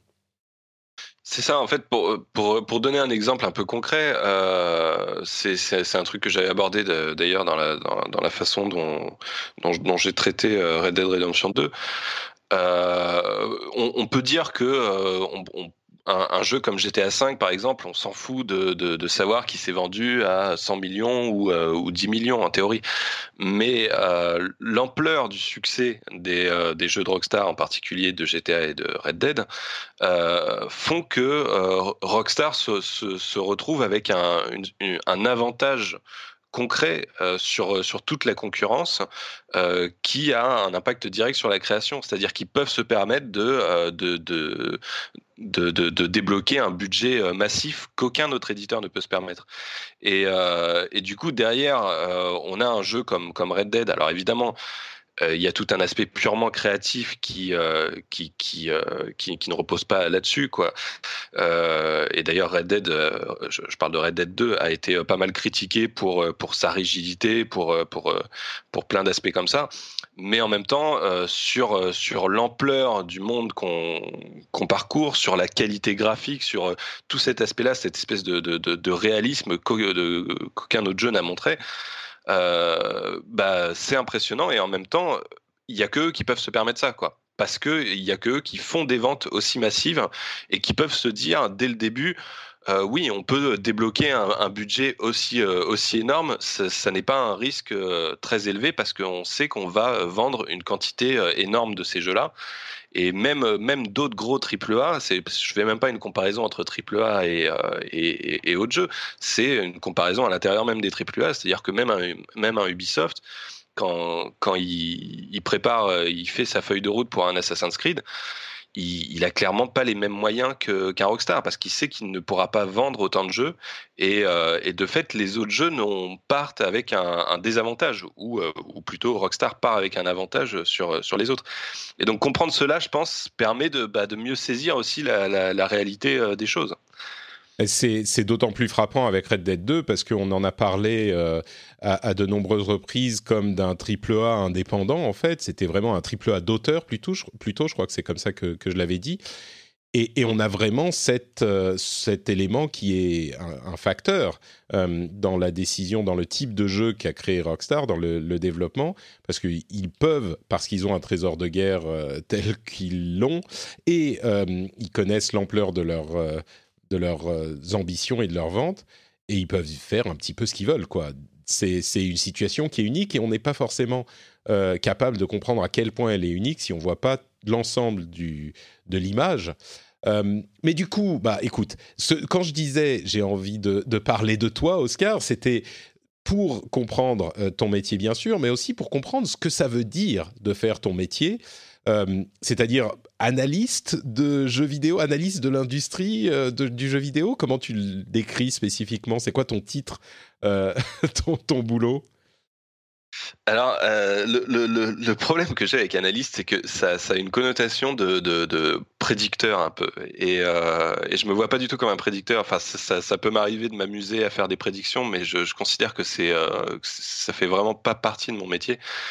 Euh, c'est moi moi ce qui ce qui ce qui m'intéresse surtout c'est de c'est c'est voilà de de d'avoir les faits de de d'essayer déjà de trouver ces faits là ce qui n'est ce qui n'est pas toujours évident ce qui est même mmh.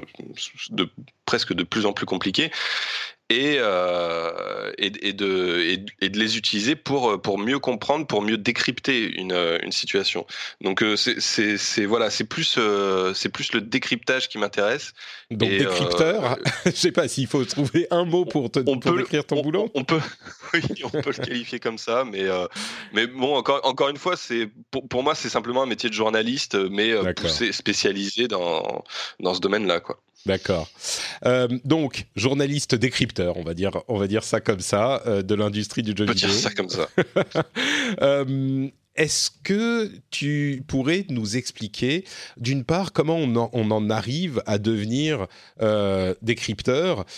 Tu me, tu m'expliquais avant qu'on commence l'enregistrement que tu n'as pas fait d'études spécifiques sur ce sujet, tu as un petit peu appris sur le tas. Euh, quel a été, comment t'es arrivé à cette spécialité dans, ton métier de journaliste? Euh, c'est presque par hasard. Euh, C'est-à-dire, j'ai simplement commencé quand j'étais très jeune. Je vais avoir 14 ans, quelque chose comme ça, j'ai commencé à écrire sur des, sur des sites amateurs sur Internet, à écrire des articles sur le jeu vidéo. Et, et tout bêtement, je, je, suis rentré sur un site qui, qui s'appelle Nintendo Dojo, où, où personne ne, ne, ne s'occupait des, des, des, des, classements des ventes hebdomadaires au Japon. Puis je me suis mis à le faire.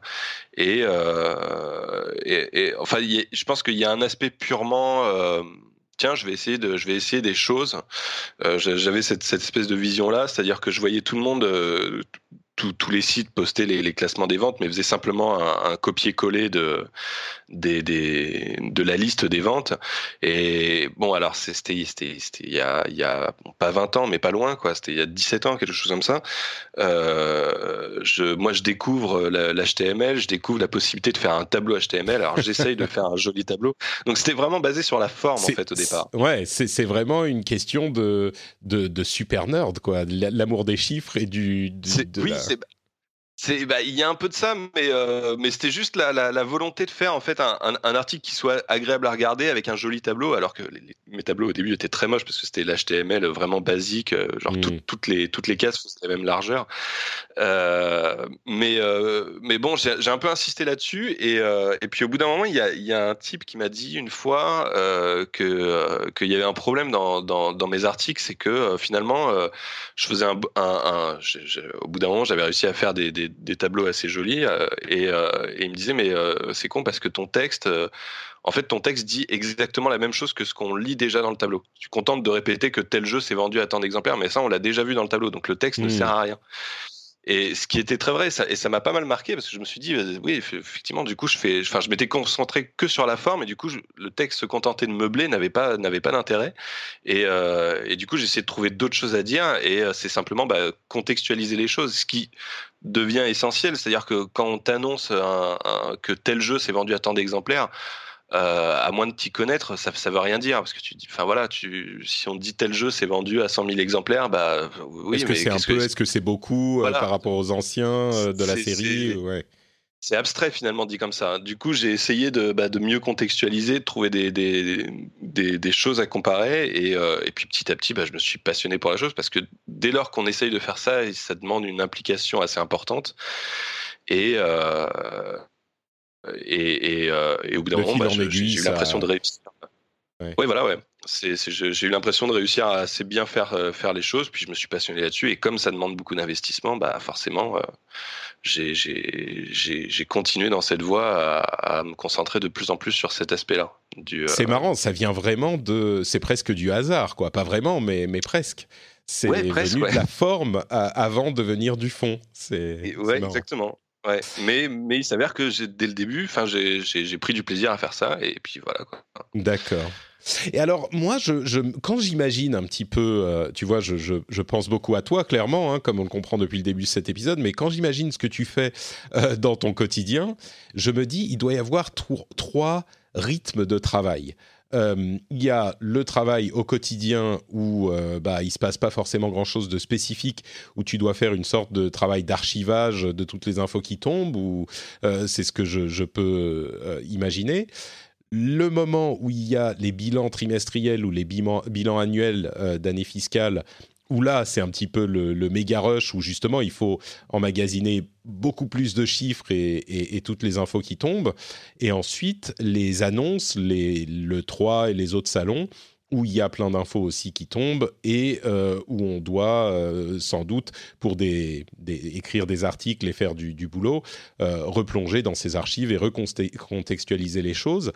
Est-ce que ces, ces trois type de période, euh, c'est effectivement le cas.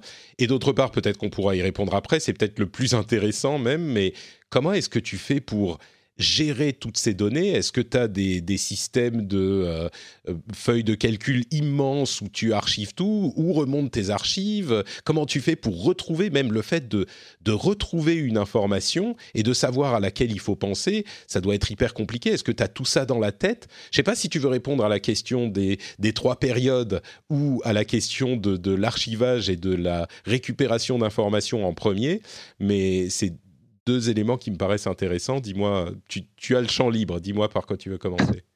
Bah écoute, sur l'archivage, euh, très franchement, c'est un, un, un, gros bordel. Je suis assez bordélique en fait. Non, euh... pas, tu, mais tu casses mon, mon, mon, ah, mon rêve là. Je me disais, il y a quelqu'un qui a tout d'organisé chez lui sur ces millions de données? Alors, c'est en fait, c'est bah, très compliqué. C'est-à-dire que euh, j'ai beaucoup de choses dans la tête, j'ai beaucoup de choses que je garde en mémoire, euh, surtout, euh, surtout en ce qui concerne le Japon. Euh, je, je, je, pense être capable de te sortir un chiffre à peu près, euh, à, à, peu près proche de la réalité, même pour des, pour des, des, des très vieux jeux, etc. Enfin, sauf, euh, sauf si les jeux sont, sont vraiment passés inaperçus. Euh, mais, euh, mais ouais, en termes de, de Si je te dis, il s'est vendu combien de Final Fantasy VI au Japon dans les années 90 alors Final Fantasy VI c'est un peu compliqué parce que c'est pas du c'est pas du Famitsu donc c'est les chiffres de, de, de distribution c'est à moins de 3 millions je crois que c'est je crois que c'est 2,45 millions mais c'est peut-être en fait c'est peut-être FF5 qui a fait euh, et, et peut-être que j'hésite entre 2,45 et 2,9 millions. D'accord. ok, et tu penses que c'est effectivement euh, entre les ces deux chiffres? Ok, bon, au moins tu as répondu quelque chose. Moi, j'en dis euh, un certain nombre. D'accord. Euh, sachant que Final Fantasy VI, pour ceux qui savent pas, c'était le euh, gros breakout hit euh, en, en, Europe sous le nom de Final Fantasy 3 à l'époque. Donc c'est celui dont tout le monde se souvient avec la scène de l'opéra, etc., etc., sur Super Nintendo. Mais c'est ouais. bien, bien, de rappeler, c'est bien de rappeler que, que, que c'est FF3 en, en, en Amérique. Ouais. Oui, et, et, et, après bon, j'ai beaucoup de j'ai beaucoup de fichiers de fichiers XLS, euh, de, de, fichiers Excel. Euh, J'en ai beaucoup et euh, c'est ça qui est dans, dans, dans, un bordel énorme euh, que, que j'essaye petit à petit de ranger. Et en fait, c'est euh, du coup pour pour faire le lien avec avec ta première question. Dès que j'ai du temps libre, j'essaye de faire ça en fait. J'essaye de ranger mes fichiers et, et ça me prend énormément de temps. Euh, et, euh, et, en même temps, euh, du coup, en fait, je suis dans une situation un peu particulière en ce moment parce que euh, j'écris euh, j'écris des articles sur euh, sur chacun des éditeurs que des gros éditeurs que je passe en revue et en fait c'est ça qui qui conditionne un peu mon, mon emploi du temps, c'est-à-dire que mmh. je vais je vais écrire un, un, gros article qui fait le bilan d'un éditeur, ce qui fait que je vais étudier étudier cet éditeur, donc je vais essayer de trouver tout un tas d'informations et je vais ranger tous les chiffres qui, qui, le concernent pour, pour essayer petit à petit d'avoir une base de données rangée. Mais concrètement, tu, ranges genre par... Euh, tiens, d'ailleurs, entre parenthèses, le chiffre que je trouve sur Final Fantasy VI, Super Nintendo en 1994, Japon 2,55 millions. Je sais pas s'il est exact, mais c'est le chiffre que je trouve. on n'est pas loin.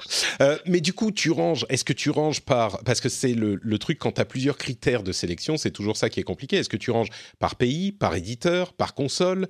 Euh, C'est... Ou est-ce que tu as les chiffres qui sont euh, dupliqués plusieurs fois pour être dans tous les dossiers? Est-ce que c'est euh, un fichier Excel? Moi, je suis peut-être un petit peu nerd sur ce point, mais c'est, ce genre de détails m'intéresse quoi. Concrètement, euh, comment est-ce que tu organises tes fichiers?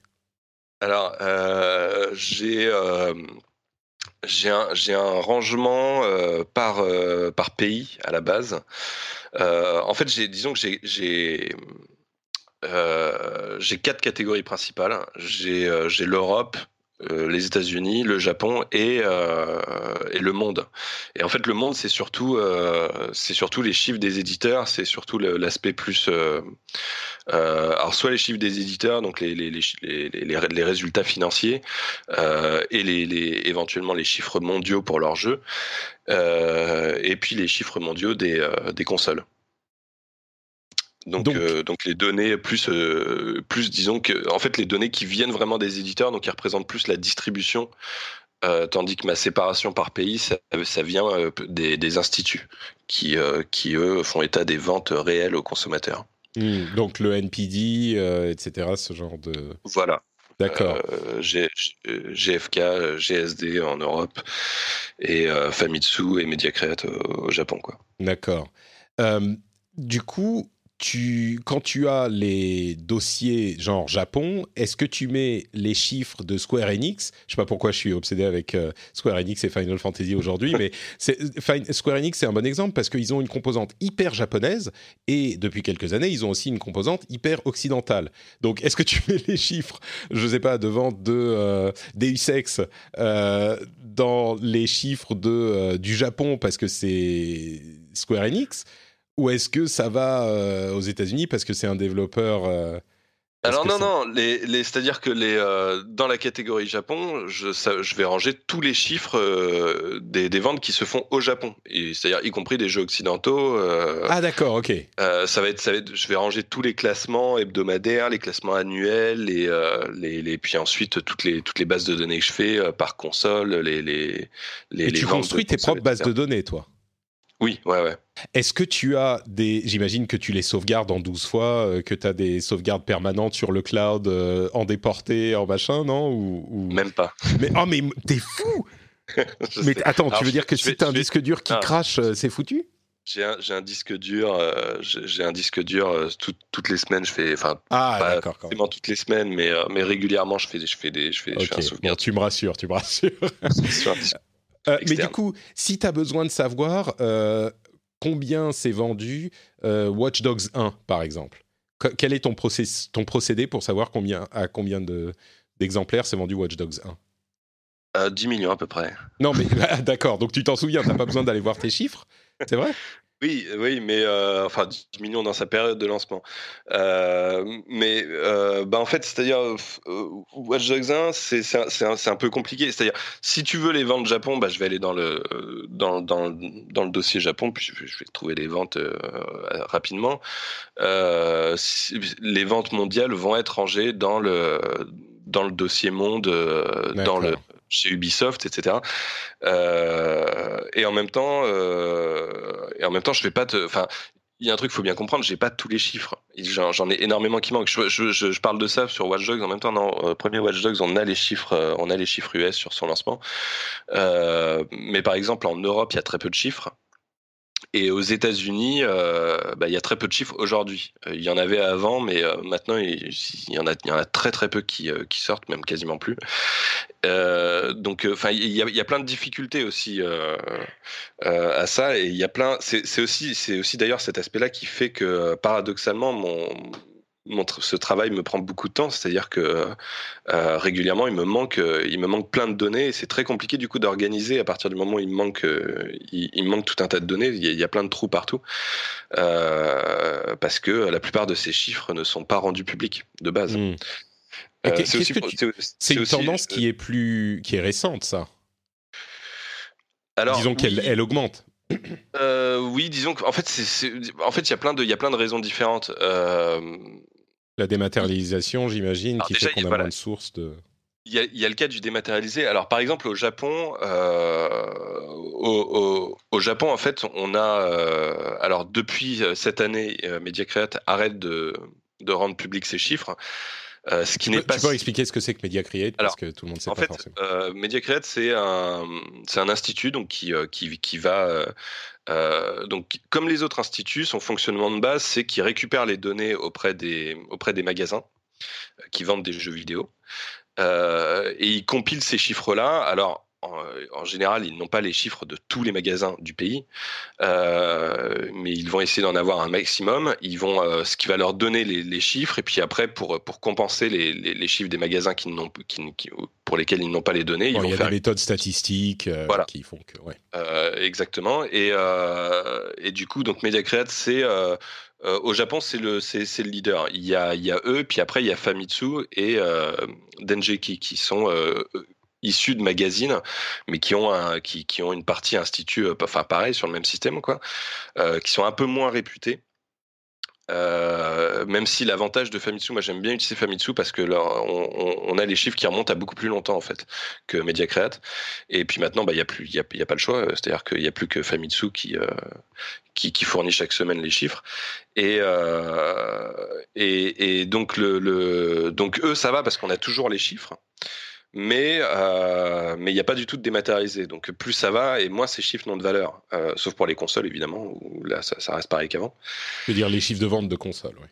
Ouais, voilà. Euh, mais les, les, les, chiffres de vente de jeux, euh, bah, forcément, plus ça va. Si tu comptes pas le dématérialiser, c'est sûr que. Après, j'imagine qu'on peut essayer de se, de se de, de, retomber sur des instituts d'analyse un petit peu plus généraux qui vont prendre euh, des panels de dépenses par carte bancaire. Alors, c'est il y, a différentes méthodes, c'est-à-dire par exemple Famitsu a depuis des années fait, euh, s'est mis au point un panel pour pour euh, estimer le dématérialisé. Euh, au début, quand ils ont commencé à faire ça, euh, on avait tendance à, à, utiliser ces chiffres-là. Moi, j'avais tendance à le faire, et puis, euh, puis au bout d'un moment, on, on, a arrêté parce qu'en fait, euh, on s'est rendu compte en, en, en, utilisant les, en regardant les chiffres qu'ils donnaient et en regardant les, les classements annuels des ventes sur l'eShop, sur le sur, sur sur le PlayStation Store, etc que, euh, bah, que, que, que, les chiffres, que les, les estimations du dématérialisé, c'est n'importe quoi. Euh, ça correspondait pas ah du tout euh, au classement. Ouais, voilà, non mais genre vraiment quoi. C'est donc donc c'est pas fiable. Euh, donc les, les, les, méthodes sur les panels sont sont pas efficaces quoi. Même les trucs genre, euh, je sais que ça se fait beaucoup dans le mobile, les trucs genre Sensor Tower, ce, ce, genre de de chiffres, c'est des trucs auxquels tu fais pas forcément confiance toi par expérience? Alors, euh, c'est, alors bon, le mobile, c'est c'est pas le, le, le, le, domaine que je maîtrise le mieux, mais euh, mais disons que euh, je sais que Apani, qui est un peu le leader du secteur, euh, je sais pas si je le prononce bien. Hein, euh, oui, oui, c'est ça, oui. Euh, eux, ils, ils, obtiennent pas mal de chiffres de la part des, euh, des, des éditeurs. Mmh. Euh, je sais que, euh, enfin, je, je, sais, je, d'après ce qu'on m'a raconté de, de, la part de quelqu'un de que, que, qui, euh, qui en qui j'ai plutôt confiance, euh, par exemple, Nintendo leur file euh, leurs chiffres sur leur jeu mobile. donc eux sont assez fiables, mais mais mais je crois que Sensor Tower c'est pas le cas. Et d'ailleurs Sensor Tower, enfin euh, Apani, les, les, les chiffres qu'ils ont, ils ne les diffusent pas. Mm. Euh, Sensor Tower, en fait, est plus est davantage connu du grand public parce que eux, ils ont tendance à, à diffuser leurs chiffres, mais euh, mais il me semble que la, la fiabilité est moins élevée. Euh, après, enfin voilà, c'est c'est une analyse, c'est une estimation quoi. Il faut il faut ouais, considérer ça faut... comme une estimation. Euh, le truc c'est qu'il y a des outils assez assez euh, efficace sur mobile parce qu'il y a des classements des euh, euh qui sont quotidiens, euh, qui sont mis en place par les stores. Euh, c'est-à-dire qu'on peut connaître le classement des, euh, des jeux qui, euh, qui, qui, sont les plus téléchargés, des jeux qui, qui rapportent le plus d'argent tous les jours. Mmh. Du coup, quand tu, quand tu fais des, des, des statistiques à partir de ces classements-là, ça, c'est un, un, élément de base, même s'il même s'il n'y a pas de chiffres, c'est un élément de base qui permet d'avoir des chiffres. Ensuite, il, il y a tout un tas de possibilités de recoupement à partir des chiffres d'affaires communiqués par certains des éditeurs, etc. Donc, euh, donc je pense qu'ils font quand même un travail sérieux et qui a une, euh, qui, qui, a une certaine pertinence. Mais il faut, faut, faut, toujours bien penser qu'on parle d'estimation de, de, et qu'il euh, peut y avoir ouais. une marge d'erreur assez conséquente. Ouais. D'accord, alors donc les chiffres disparaissent un peu, euh, c'est pas pratique, tu continues à essayer de faire ton boulot. Euh... Oui, voilà. Euh, oui, effectivement. Oui, et puis, enfin là, là je prenais l'exemple du Japon où le, le problème c'est qu'on a les chiffres, mais on n'a pas le dématérialisé. Euh, à l'inverse, on a le cas aux États-Unis, puis c'est euh, en train de, de, de, suivre le même pas en, en, en Europe, où euh, les instituts, euh, enfin, il y a le dématérialisé qui, qui arrive. Alors, pas, c'est pareil, ils font appel, ils demandent aux éditeurs pour avoir les chiffres, donc ce qui permet d'être parfaitement fiable. Euh, mais, mais, mais tous pas ne les donnent ont... pas, quoi. C'est-à-dire que voilà, tous ne les donnent pas, mais en même temps, ils ont les chiffres des plus gros, quoi. Mmh. Euh, ils ont les chiffres des plus gros, à l'exception de Bethesda et Nintendo, qui, euh, pour, des, pour, euh, pour des raisons inconnues, refusent de, de, communiquer leurs chiffres. Mais sinon, ils ont, ils ont Sony, ils ont Microsoft, ils ont Electronic Arts, Activision, etc. Donc, donc ça permet quand même de, de, de leur, leur, leur classement sont parfaitement euh, pertinents aujourd'hui. Euh, le problème, c'est que eux ne rendent public euh, aucun chiffre désormais. Ils le faisaient avant, mais maintenant ils, ils le font plus du tout. Et ouais, donc c'est des, des, des, instituts qui donnent les chiffres uniquement à leurs membres. Et voilà, j'imagine que c'est la... qui payent, quoi. Oui, c'est ce que je voulais dire, oui, aux, abonnés. et c'est très onéreux d'avoir accès à ces chiffres-là. et j'imagine que les sociétés qui fournissent les chiffres le font euh, pour aussi avoir euh, euh, contribué à l'écosystème et avoir les chiffres des autres pour savoir où ils se situent. Et Nintendo et visiblement Bethesda, eux, ils s'en foutent. Ils font leur truc dans leur coin de toute façon. Donc, ouais, c'est, mais c'est, mais c'est, très étrange. Surtout pour Nintendo, je, trouve ça très étrange parce que Nintendo est à, côté. C'est l'entreprise dans le jeu vidéo, c'est l'entreprise qui est la plus transparente, quoi, qui, qui donne le plus dans leur bilan financier, qui donne le plus d'informations. Oula. Euh, désolé. Et, euh, et, du coup, ouais, c'est très étrange qu'ils qu refusent de donner euh, ces chiffres-là aux instituts, quoi. Hmm. Mais alors, c'est quelque chose que je n'explique pas. Ok, bah du coup, effectivement, tu, tu, comme on, le disait, je pense qu'on a une idée approximative de ton organisation. En gros, c'est un petit peu le bordel, mais tu as quelques éléments de classement et à chaque fois qu'il y a des nouveaux chiffres, toi, tu vas ajouter dans tes bases de données, dans tes fichiers Excel, euh, les nouvelles données. Est-ce que c'est un truc qui est quotidien ou parce que nous, on voit tous les trois mois, il y a les chiffres ou les annonces de vente euh, quand quand un jeu vient de sortir et qu'ils veulent faire un petit coup de, de com sur un jeu qui s'est bien vendu. À chaque fois, tu vas aller euh, archiver ça? C'est au quotidien que tu fais tout ça? Euh, alors plus ou moins, en fait, euh, pas, pas, seulement pour les chiffres, mais pour, pour tout, tout ce qui peut me servir dans, pour mes articles. Je, ce que je fais en fait, c'est que je, je favorise, je mets en, en, en favori sur mon navigateur toutes les, les, pages assez intéressantes. Que et en fait en, en, chaque début de semaine toutes mes, tous mes favoris comme ça de, de, la semaine précédente, je les range dans un, dans un fichier Excel. Euh, ce qui me prend, enfin, ce qui, en général, il y en a à peu près une centaine chaque semaine, quoi. Et, mais par contre, tu n'extrais pas les données, tu les laisses euh, dans les favoris, donc les liens euh, vers les pages en question. Qu'est-ce qui se passe si les pages disparaissent? Alors, c'est, bah, il y a en, général, ça arrive des fois, et euh, presque systématiquement, je, retrouve la page avec Web Archive. Ah oui, d'accord, ok. Euh, mais, mais sinon, oui, évidemment, l'objectif derrière, c'est de, c'est, quand il y a des données, c'est de l'extraire, de l'arranger dans, dans, dans, un fichier Excel pour que ce soit bien euh, euh, bien propre et cherchable. Bien propre et voilà. Et puis euh, puis de, indépendant d'internet, comme tu le soulignes. mais ça, c'est c'est quelque chose que, enfin, c'est comme je te dis dans la mesure où j'ai de toute façon un, bordel monstre à arranger, je le fais, je le fais petit à petit dans l'ordre et, hmm. et, du coup il y, en, a plein qui attendent leur tour. Quoi. Ça te prend combien de temps par jour ce boulot de rangement et de veille et de bah, en fait c'est là où j'ai du mal à te répondre parce que comme je fais ça en fonction de mes articles, c'est-à-dire quand je vais me lancer sur, sur, sur un article sur un éditeur, euh, bah, je vais potentiellement euh, bosser pendant deux ou trois semaines sur cet éditeur-là, euh, mais à la fois pour l'article et à la fois pour le rangement, tu vois. Hmm. donc quantifier spécifiquement le rangement, je, vais avoir du mal à, je vais avoir du mal à te donner. Mais tu fais quand même ça pas que pour les articles. Quand il y a les, les chiffres des, des bilans trimestriels, là c'est branle-bas de combat, non?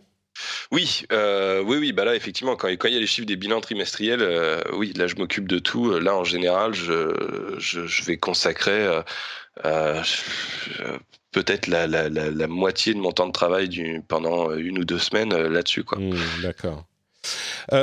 Est-ce qu'on peut passer à tes rythmes de travail? Donc, ces trois euh, périodes, euh, type de périodes différentes Est-ce que ça, correspond à la réalité? Donc, euh, période normale où il se passe moins de choses, période de bilan où il se passe beaucoup de choses, et puis période d'événements où là, il faut contextualiser les annonces. Est-ce que ça correspond à ça ou pas du tout? Oui, euh, oui. Alors après, moi, enfin, je, bon, ça, ça dépend surtout de mon travail, quoi. Euh, comme là, je suis plutôt, je, je, travaille euh, essentiellement pour moi, pour mon site. Euh, bah, ça fait que euh, les, les, les, périodes d'événements, je vais pas spécialement Euh, je, je, vais être sur le banc le bas de combat, mais simplement parce que bah, parce que je suis passionné de jeux vidéo, quoi, comme tout euh, comme tout mmh. joueur. Euh, mais je, ça ça va pas forcément être être une période où je vais beaucoup travailler à cette occasion, mmh. même si même si enfin effectivement ça, ça m'est beaucoup arrivé et puis ça, ça, ça, le sera ça le sera encore beaucoup sans doute à l'avenir, mais mais en tout cas pas en ce moment. D'accord. Et, et, du coup, euh, les périodes de, de bilan, euh, oui, c'est un moment bah, quand même où. Oui, euh, et là, c'est, par exemple, là, en ce moment, je, je, je bosse sur Nintendo et euh, je, je, je, suis en train de faire une série d'articles sur Nintendo, donc pour pour faire un, un, un état des lieux général sur l'entreprise. Euh, et, euh, et, en fait, c'est quelque chose que je voulais faire euh, au moment où ils communiquaient leurs chiffres euh, euh du, dernier trimestre. Euh, donc, euh, ce qu'ils ont fait euh, fin octobre. Donc, j'ai j'ai un peu de retard. je sais pas si on peut dire quand se fait l'enregistrement de l'émission. Si, si, on est début, on est fin novembre. Donc, fin novembre, voilà. Donc, j'ai environ, j'ai environ un mois de retard sur, sur. Mais en fait, à la base, l'idée, c'était ça, quoi. C'était sortir l'article juste après, au moment où on venait d'avoir les chiffres du trimestre. Euh, et bon, le problème, c'est que le sujet est tellement vaste et demande tellement de travail que bah, ça fait, ça fait euh, ça fait un mois que je bosse dessus à temps plein euh, et, euh, et, que du coup j'étais obligé de, de, repousser. Mais, mais, mais forcément, il y a cette idée-là, quoi. À chaque fois que je travaille sur un article, il y a cette idée de lier ça à, c'est-à-dire que à chaque fois quand je me dis, tiens, ce serait bien que je, je bosse sur tel éditeur. Euh, je réfléchis à euh, une sorte de, de, de, de, planning idéal pour, pour, pour euh, écrire l'article au moment où on récupère tel chiffre, euh, au moment où ça, ça, ça, correspond avec un bilan financier pertinent, etc. Et parfois, euh, ça prend un petit peu de retard, comme c'est le cas. Voilà, parfois, parfois, bah, enfin bon, en même temps, je l'ai cherché en, m'attaquant à Nintendo. Forcément, il y, a, vraiment beaucoup de choses à dire, quoi. Oui, ça c'est certain. D'accord. Donc sur les, les, les, différentes périodes, toi, ton boulot, euh, surtout maintenant que tu es, euh, on peut dire, indépendant à ton compte. Enfin, tu as toujours été indépendant et à ton compte, mais là, tu bosses pour ton site. C'est un petit peu plus lissé, quoi. Euh, c'est-à-dire un lycée bah, C'est-à-dire qu'il n'y a pas de période de euh, grosse activité et période de moins d'activité parce que les articles prennent énormément de temps. C'est Pour ceux qui ne savent pas, les articles que tu écris pour Ludostri, euh, c'est des trucs monumentaux. Enfin, ce n'est pas, pas des livres, mais on n'en est pas loin. Quoi. Les articles sont vraiment longs et détaillés. Quoi. Euh, oui, oui, effectivement. Donc, euh, donc c'est vrai que je suis, je suis, je suis, je suis beaucoup dans une logique de, bah, euh, ouais, je vais, je vais, je vais bosser sur un article, ça va me prendre énormément de temps, et puis, bah, je, j'enchaîne, quoi. mais, oui, effectivement, c'est vrai qu'il y a un, côté plus. Après, bon, c'est, propre au fait que en ce moment, je suis surtout en train de me concentrer sur cet aspect-là de de passer en revue chacun des éditeurs. Une fois que j'aurai fini ce, travail-là, ce sera, ce, sera différent. C'est-à-dire d'ici 2023-2024. euh, et du coup, l'année prochaine euh, va être une année avec euh, énormément d'annonces et énormément de sorties, puisqu'on va passer à la prochaine génération de consoles.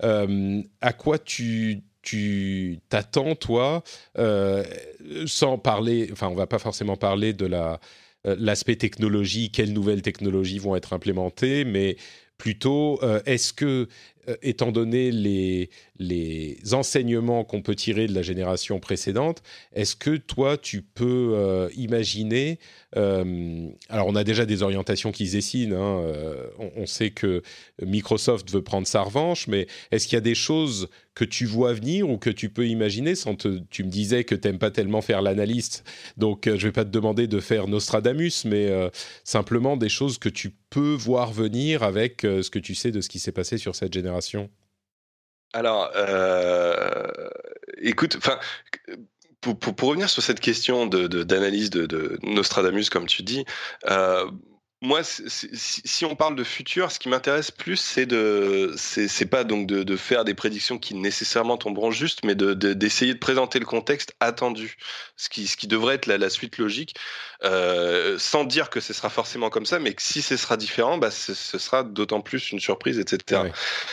Euh, et, et, là, enfin, moi, ce qui me, ce qui me, ce qui me semble clair, c'est comme tu dis, euh, il y, a, y, a, évidemment Microsoft qui veut, qui veut sa revanche. Euh, et en même temps, ce qui, ce qui me paraît le, plus clair sur la génération qui arrive, c'est que il y a a priori aucun des deux qui, qui se dirige vers des, vers des bourdes, vers des, vers des erreurs stratégiques. Enfin, tout le monde est sur un, que ce soit Sony ou Microsoft, assurer les bases, quoi. Voilà, ils, assurent les bases. Visiblement, Sony va pas nous refaire une PS3, Microsoft veut pas nous refaire une Xbox One. Euh, et de fait, à partir, si, effectivement ça, enfin, ça s'oriente dans cette direction, et si ça se concrétise, bah, la logique voudrait que euh, bah, le statu quo est maintenu et, et, finalement Sony reste leader, euh, Microsoft reste derrière, mais devrait quand même mieux s'en sortir parce que euh, parce, qu'ils vont pas faire les erreurs de la dernière fois, quoi. Exactement. aussi bête que mais, ça. Mais en même temps, il n'y a, pas de raison qu'ils parviennent à, à, battre Sony, quoi. Euh, et, et, en même temps, euh, et, et, là, on... quand, quand, tu dis ça, je suis sûr qu'il y a des gens qui nous écoutent qui sont super fans de Microsoft. Pourquoi est-ce que tu dis qu'il n'y a pas de raison qu'ils parviennent à battre Sony Parce que historiquement, euh, à part une courte période sur la Xbox 360 au moment de la bourde de la PS3, euh, c'est Sony qui avait le dessus au niveau mondial. C'est pour ça que tu dis ça? Ça a toujours été le cas? Euh, ou est-ce qu'il y a une autre raison qui fait que tu vois les bah, choses de oui, cette manière?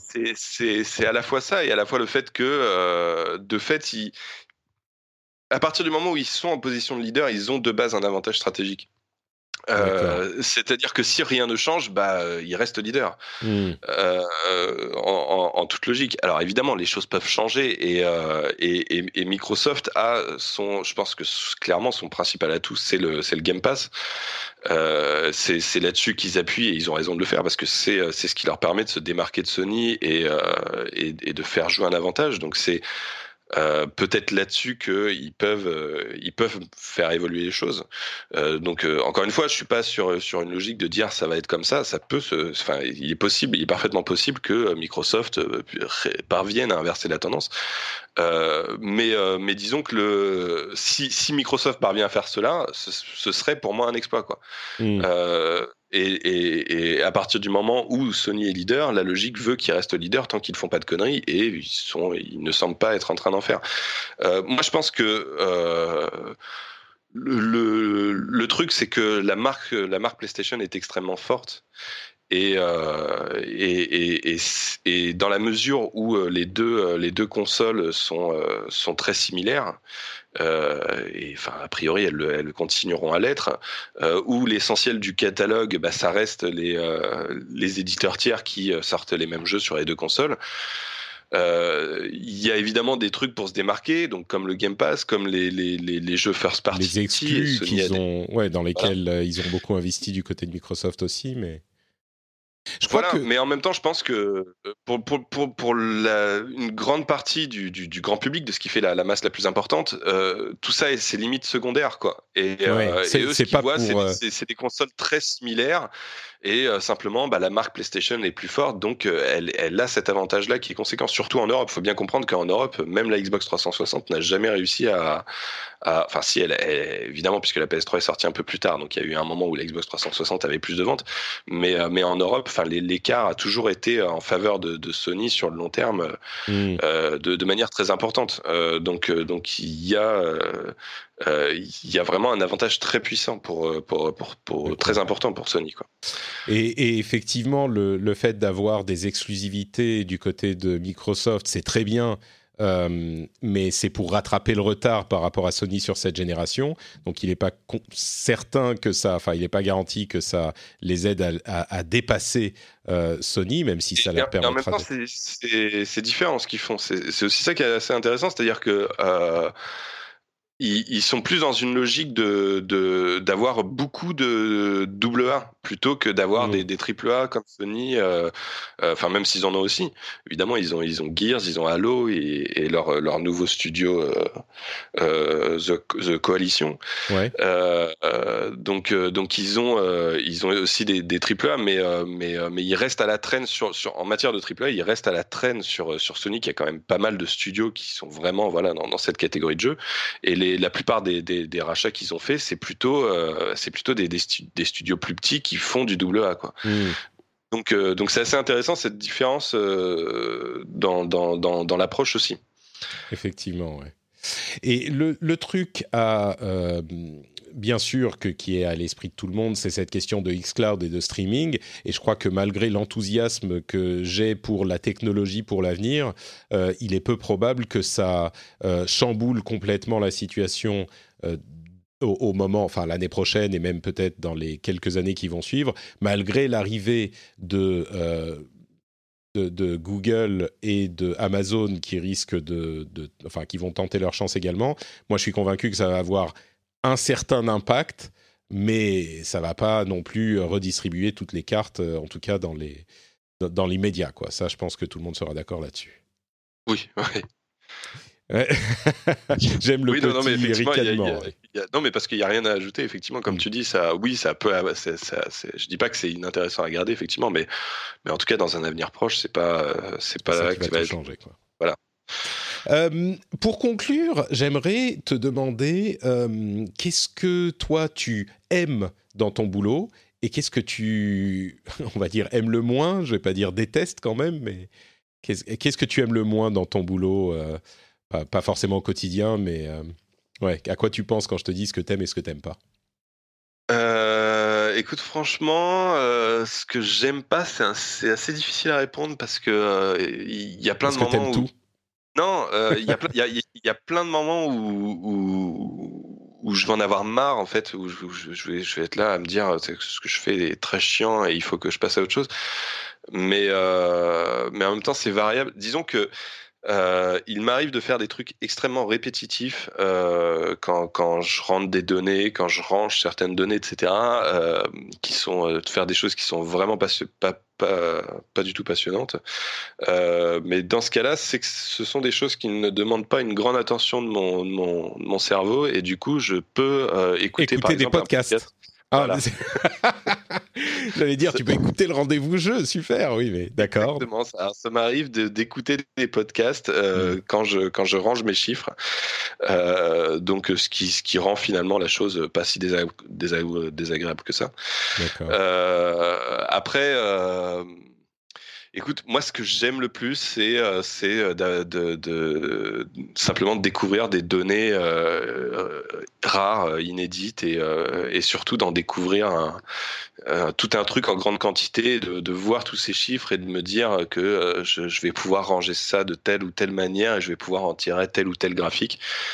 C'est vraiment un truc de nerd, quoi. C'est. Euh, oui, mais, mais en fait, c'est ce qui, ce qui me passionne, c'est la finalité, quoi. C'est euh, hmm. c'est de réussir à en tirer un graphique qui soit le plus euh, facile à comprendre et qui permette de démontrer quelque chose, hmm. qui, qui, permette de, de vraiment d'enseigner, de, d'expliquer, d'expliquer une, une, situation économique, enfin n'importe quoi, et, et, de bien le démontrer et et en fait, je crois que c'est ça que, que je préfère, c'est réussir à trouver, euh, parce que c'est pas évident. Des fois, je, je, je, vois des chiffres et je me dis, bon, comment expliquer ça? Euh, et, ça peut me prendre un moment avant de trouver le meilleur graphique possible pour démontrer la, chose. Et donc, tu as euh, vraiment cette, cette intention visuelle dans la manière dont tu envisages les choses et je comprends mieux ton. ton ce que tu disais tout à l'heure, que tu vois ça vraiment en tant que journaliste, tu as vraiment cette volonté d'éducation. Et plutôt que si tu as le choix entre écrire euh, deux paragraphes pour expliquer un truc et le montrer d'un coup d'œil dans un graphique, dans un visuel, euh, toi, tu vas réfléchir à comment le formater dans un graphiste qui va euh, transmettre l'information. C'est ton intention vraiment qui te, qui te guide, quoi. C'est ce que je comprends dans ce que tu dis. Oui, ouais, c'est ça, ouais. Bah, Oui, c'est-à-dire que je trouve que le de manière générale, le graphique, c'est le moyen le, le, plus efficace de faire comprendre, le, de, de, de, rendre la, chose visuelle bien plus efficace. Mm. Euh, C'est-à-dire que quand on me dit euh, qu'un jeu s'est euh, vendu à 100 000 et qu'un autre s'est vendu à 80 000, euh, quand, quand, tu montres, quand, quand, tu le montres sous forme de graphique, ça va être davantage. Je trouve que c'est davantage parlant. Et en plus, c'est c'est immédiat, quoi. Mm. Euh, donc je trouve que c'est euh, c'est d'une certaine manière c'est tout bénef.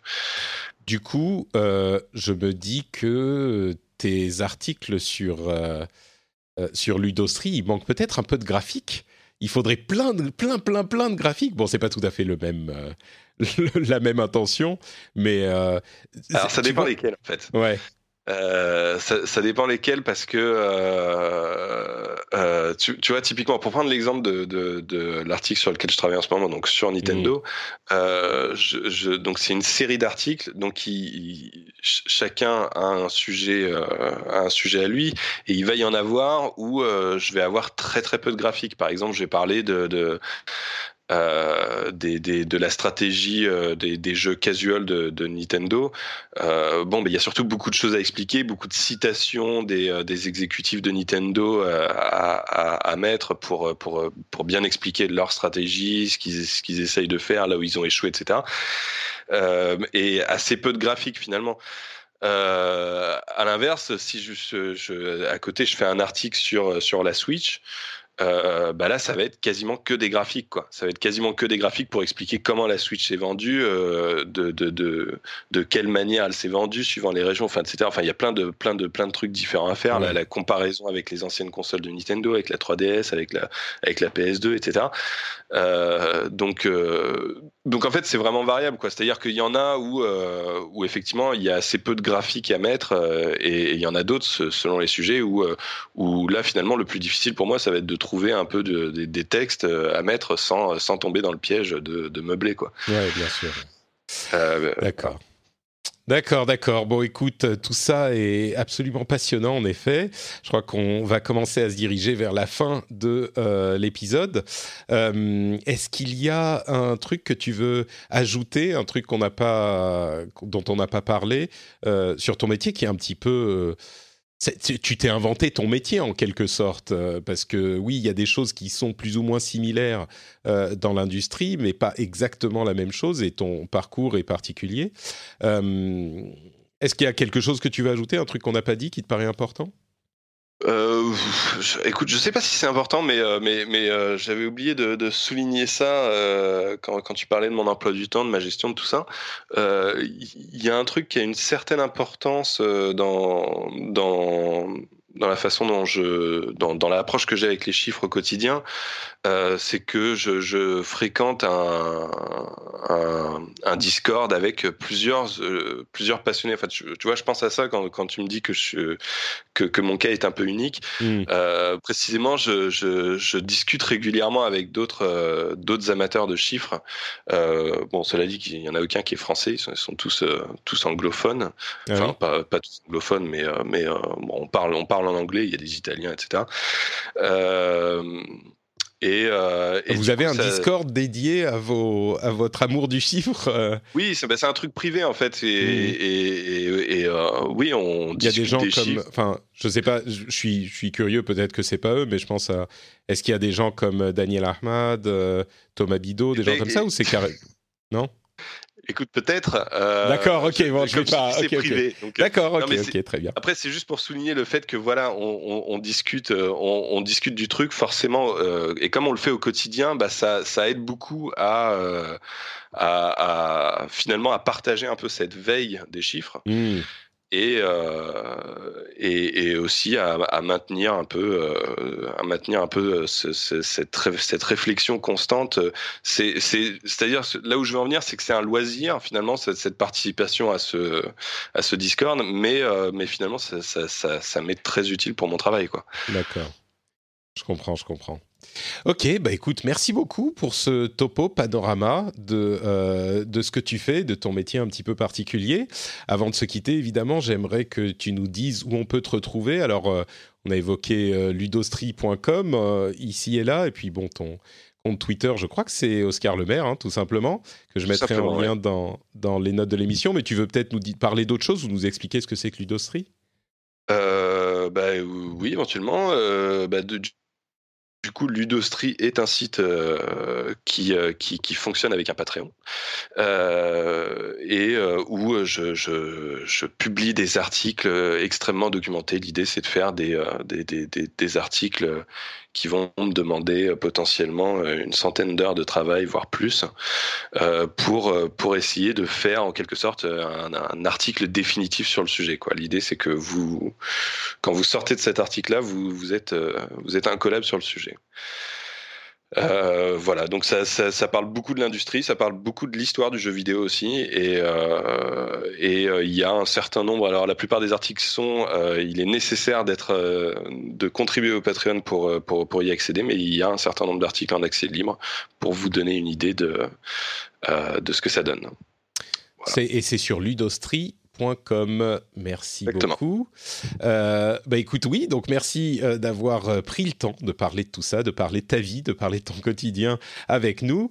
Pour ma part, vous pouvez me retrouver sur Twitter et les autres réseaux sociaux sous le nom de Note Patrick, bien sûr. Cette émission est également sur FrenchSpin.fr avec d'autres qui pourraient vous plaire. Vous pouvez aussi aller commenter, bien sûr, sur les, les, enfin, dans les notes de l'épisode, dans les commentaires de l'épisode.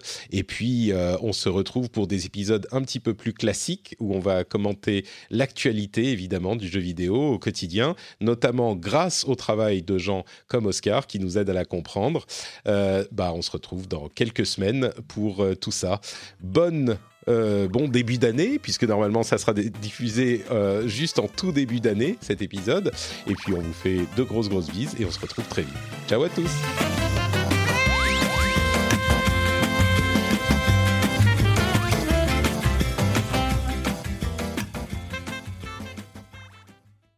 l'intérêt de ces chiffres, je trouve que ça a aussi une, une, valeur énorme euh, sur le plan historique. Mmh. Pour, euh, pour, pour, tu vois, savoir ce qui a marché dans l'histoire, je trouve que ça a une, valeur historique très importante pour mieux mmh. comprendre euh, ouais, non, mais juste pour, pour mieux comprendre l'histoire du jeu vidéo, quoi. Euh, les, les, les, les, les, succès d'autrefois euh, ont. Euh, mais enfin bon, après, c'est pas très grave. Hein. c'est juste que je, suis un peu déçu de pas avoir, pas avoir abordé ça. En non, mais je, vais, je suis encore en train d'enregistrer. Je vais, je vais le mettre en toute fin de, d'émission.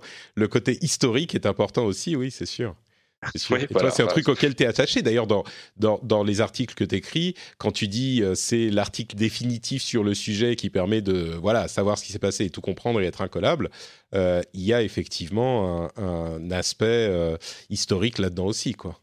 Oui, exactement. Ouais, mm. Oui, non, mais puis, puis, puis voilà. Enfin, ce que ce que je voulais souligner, c'est que euh, quand, quand on essaye de savoir, euh, de, de, mieux comprendre l'histoire de l'industrie, de, de, comment euh, ce qui s'est passé dans les années 90, etc. Effectivement, le, le savoir ce qui s'est bien vendu, ce qui s'est mal vendu, je trouve que c'est c'est très c'est très utile, quoi. Mm, effectivement. Hi, this is Bachelor Clues from Game of Roses, of course. And I want to talk about Club Med. Everybody knows Club Med has been the pioneer of the all inclusive resort since 1950, with almost 70 resorts worldwide, ranging from beachside destinations in the Caribbean and Mexico to exotic locations like the Maldives and Morocco, or even the mountain destinations like Japan and the European Alps. Dine on delicious gourmet cuisine, enjoy more than 20 activities, and make memories with your family. For more information, visit clubmed.us or call 1 800 Club Med or your travel advisor.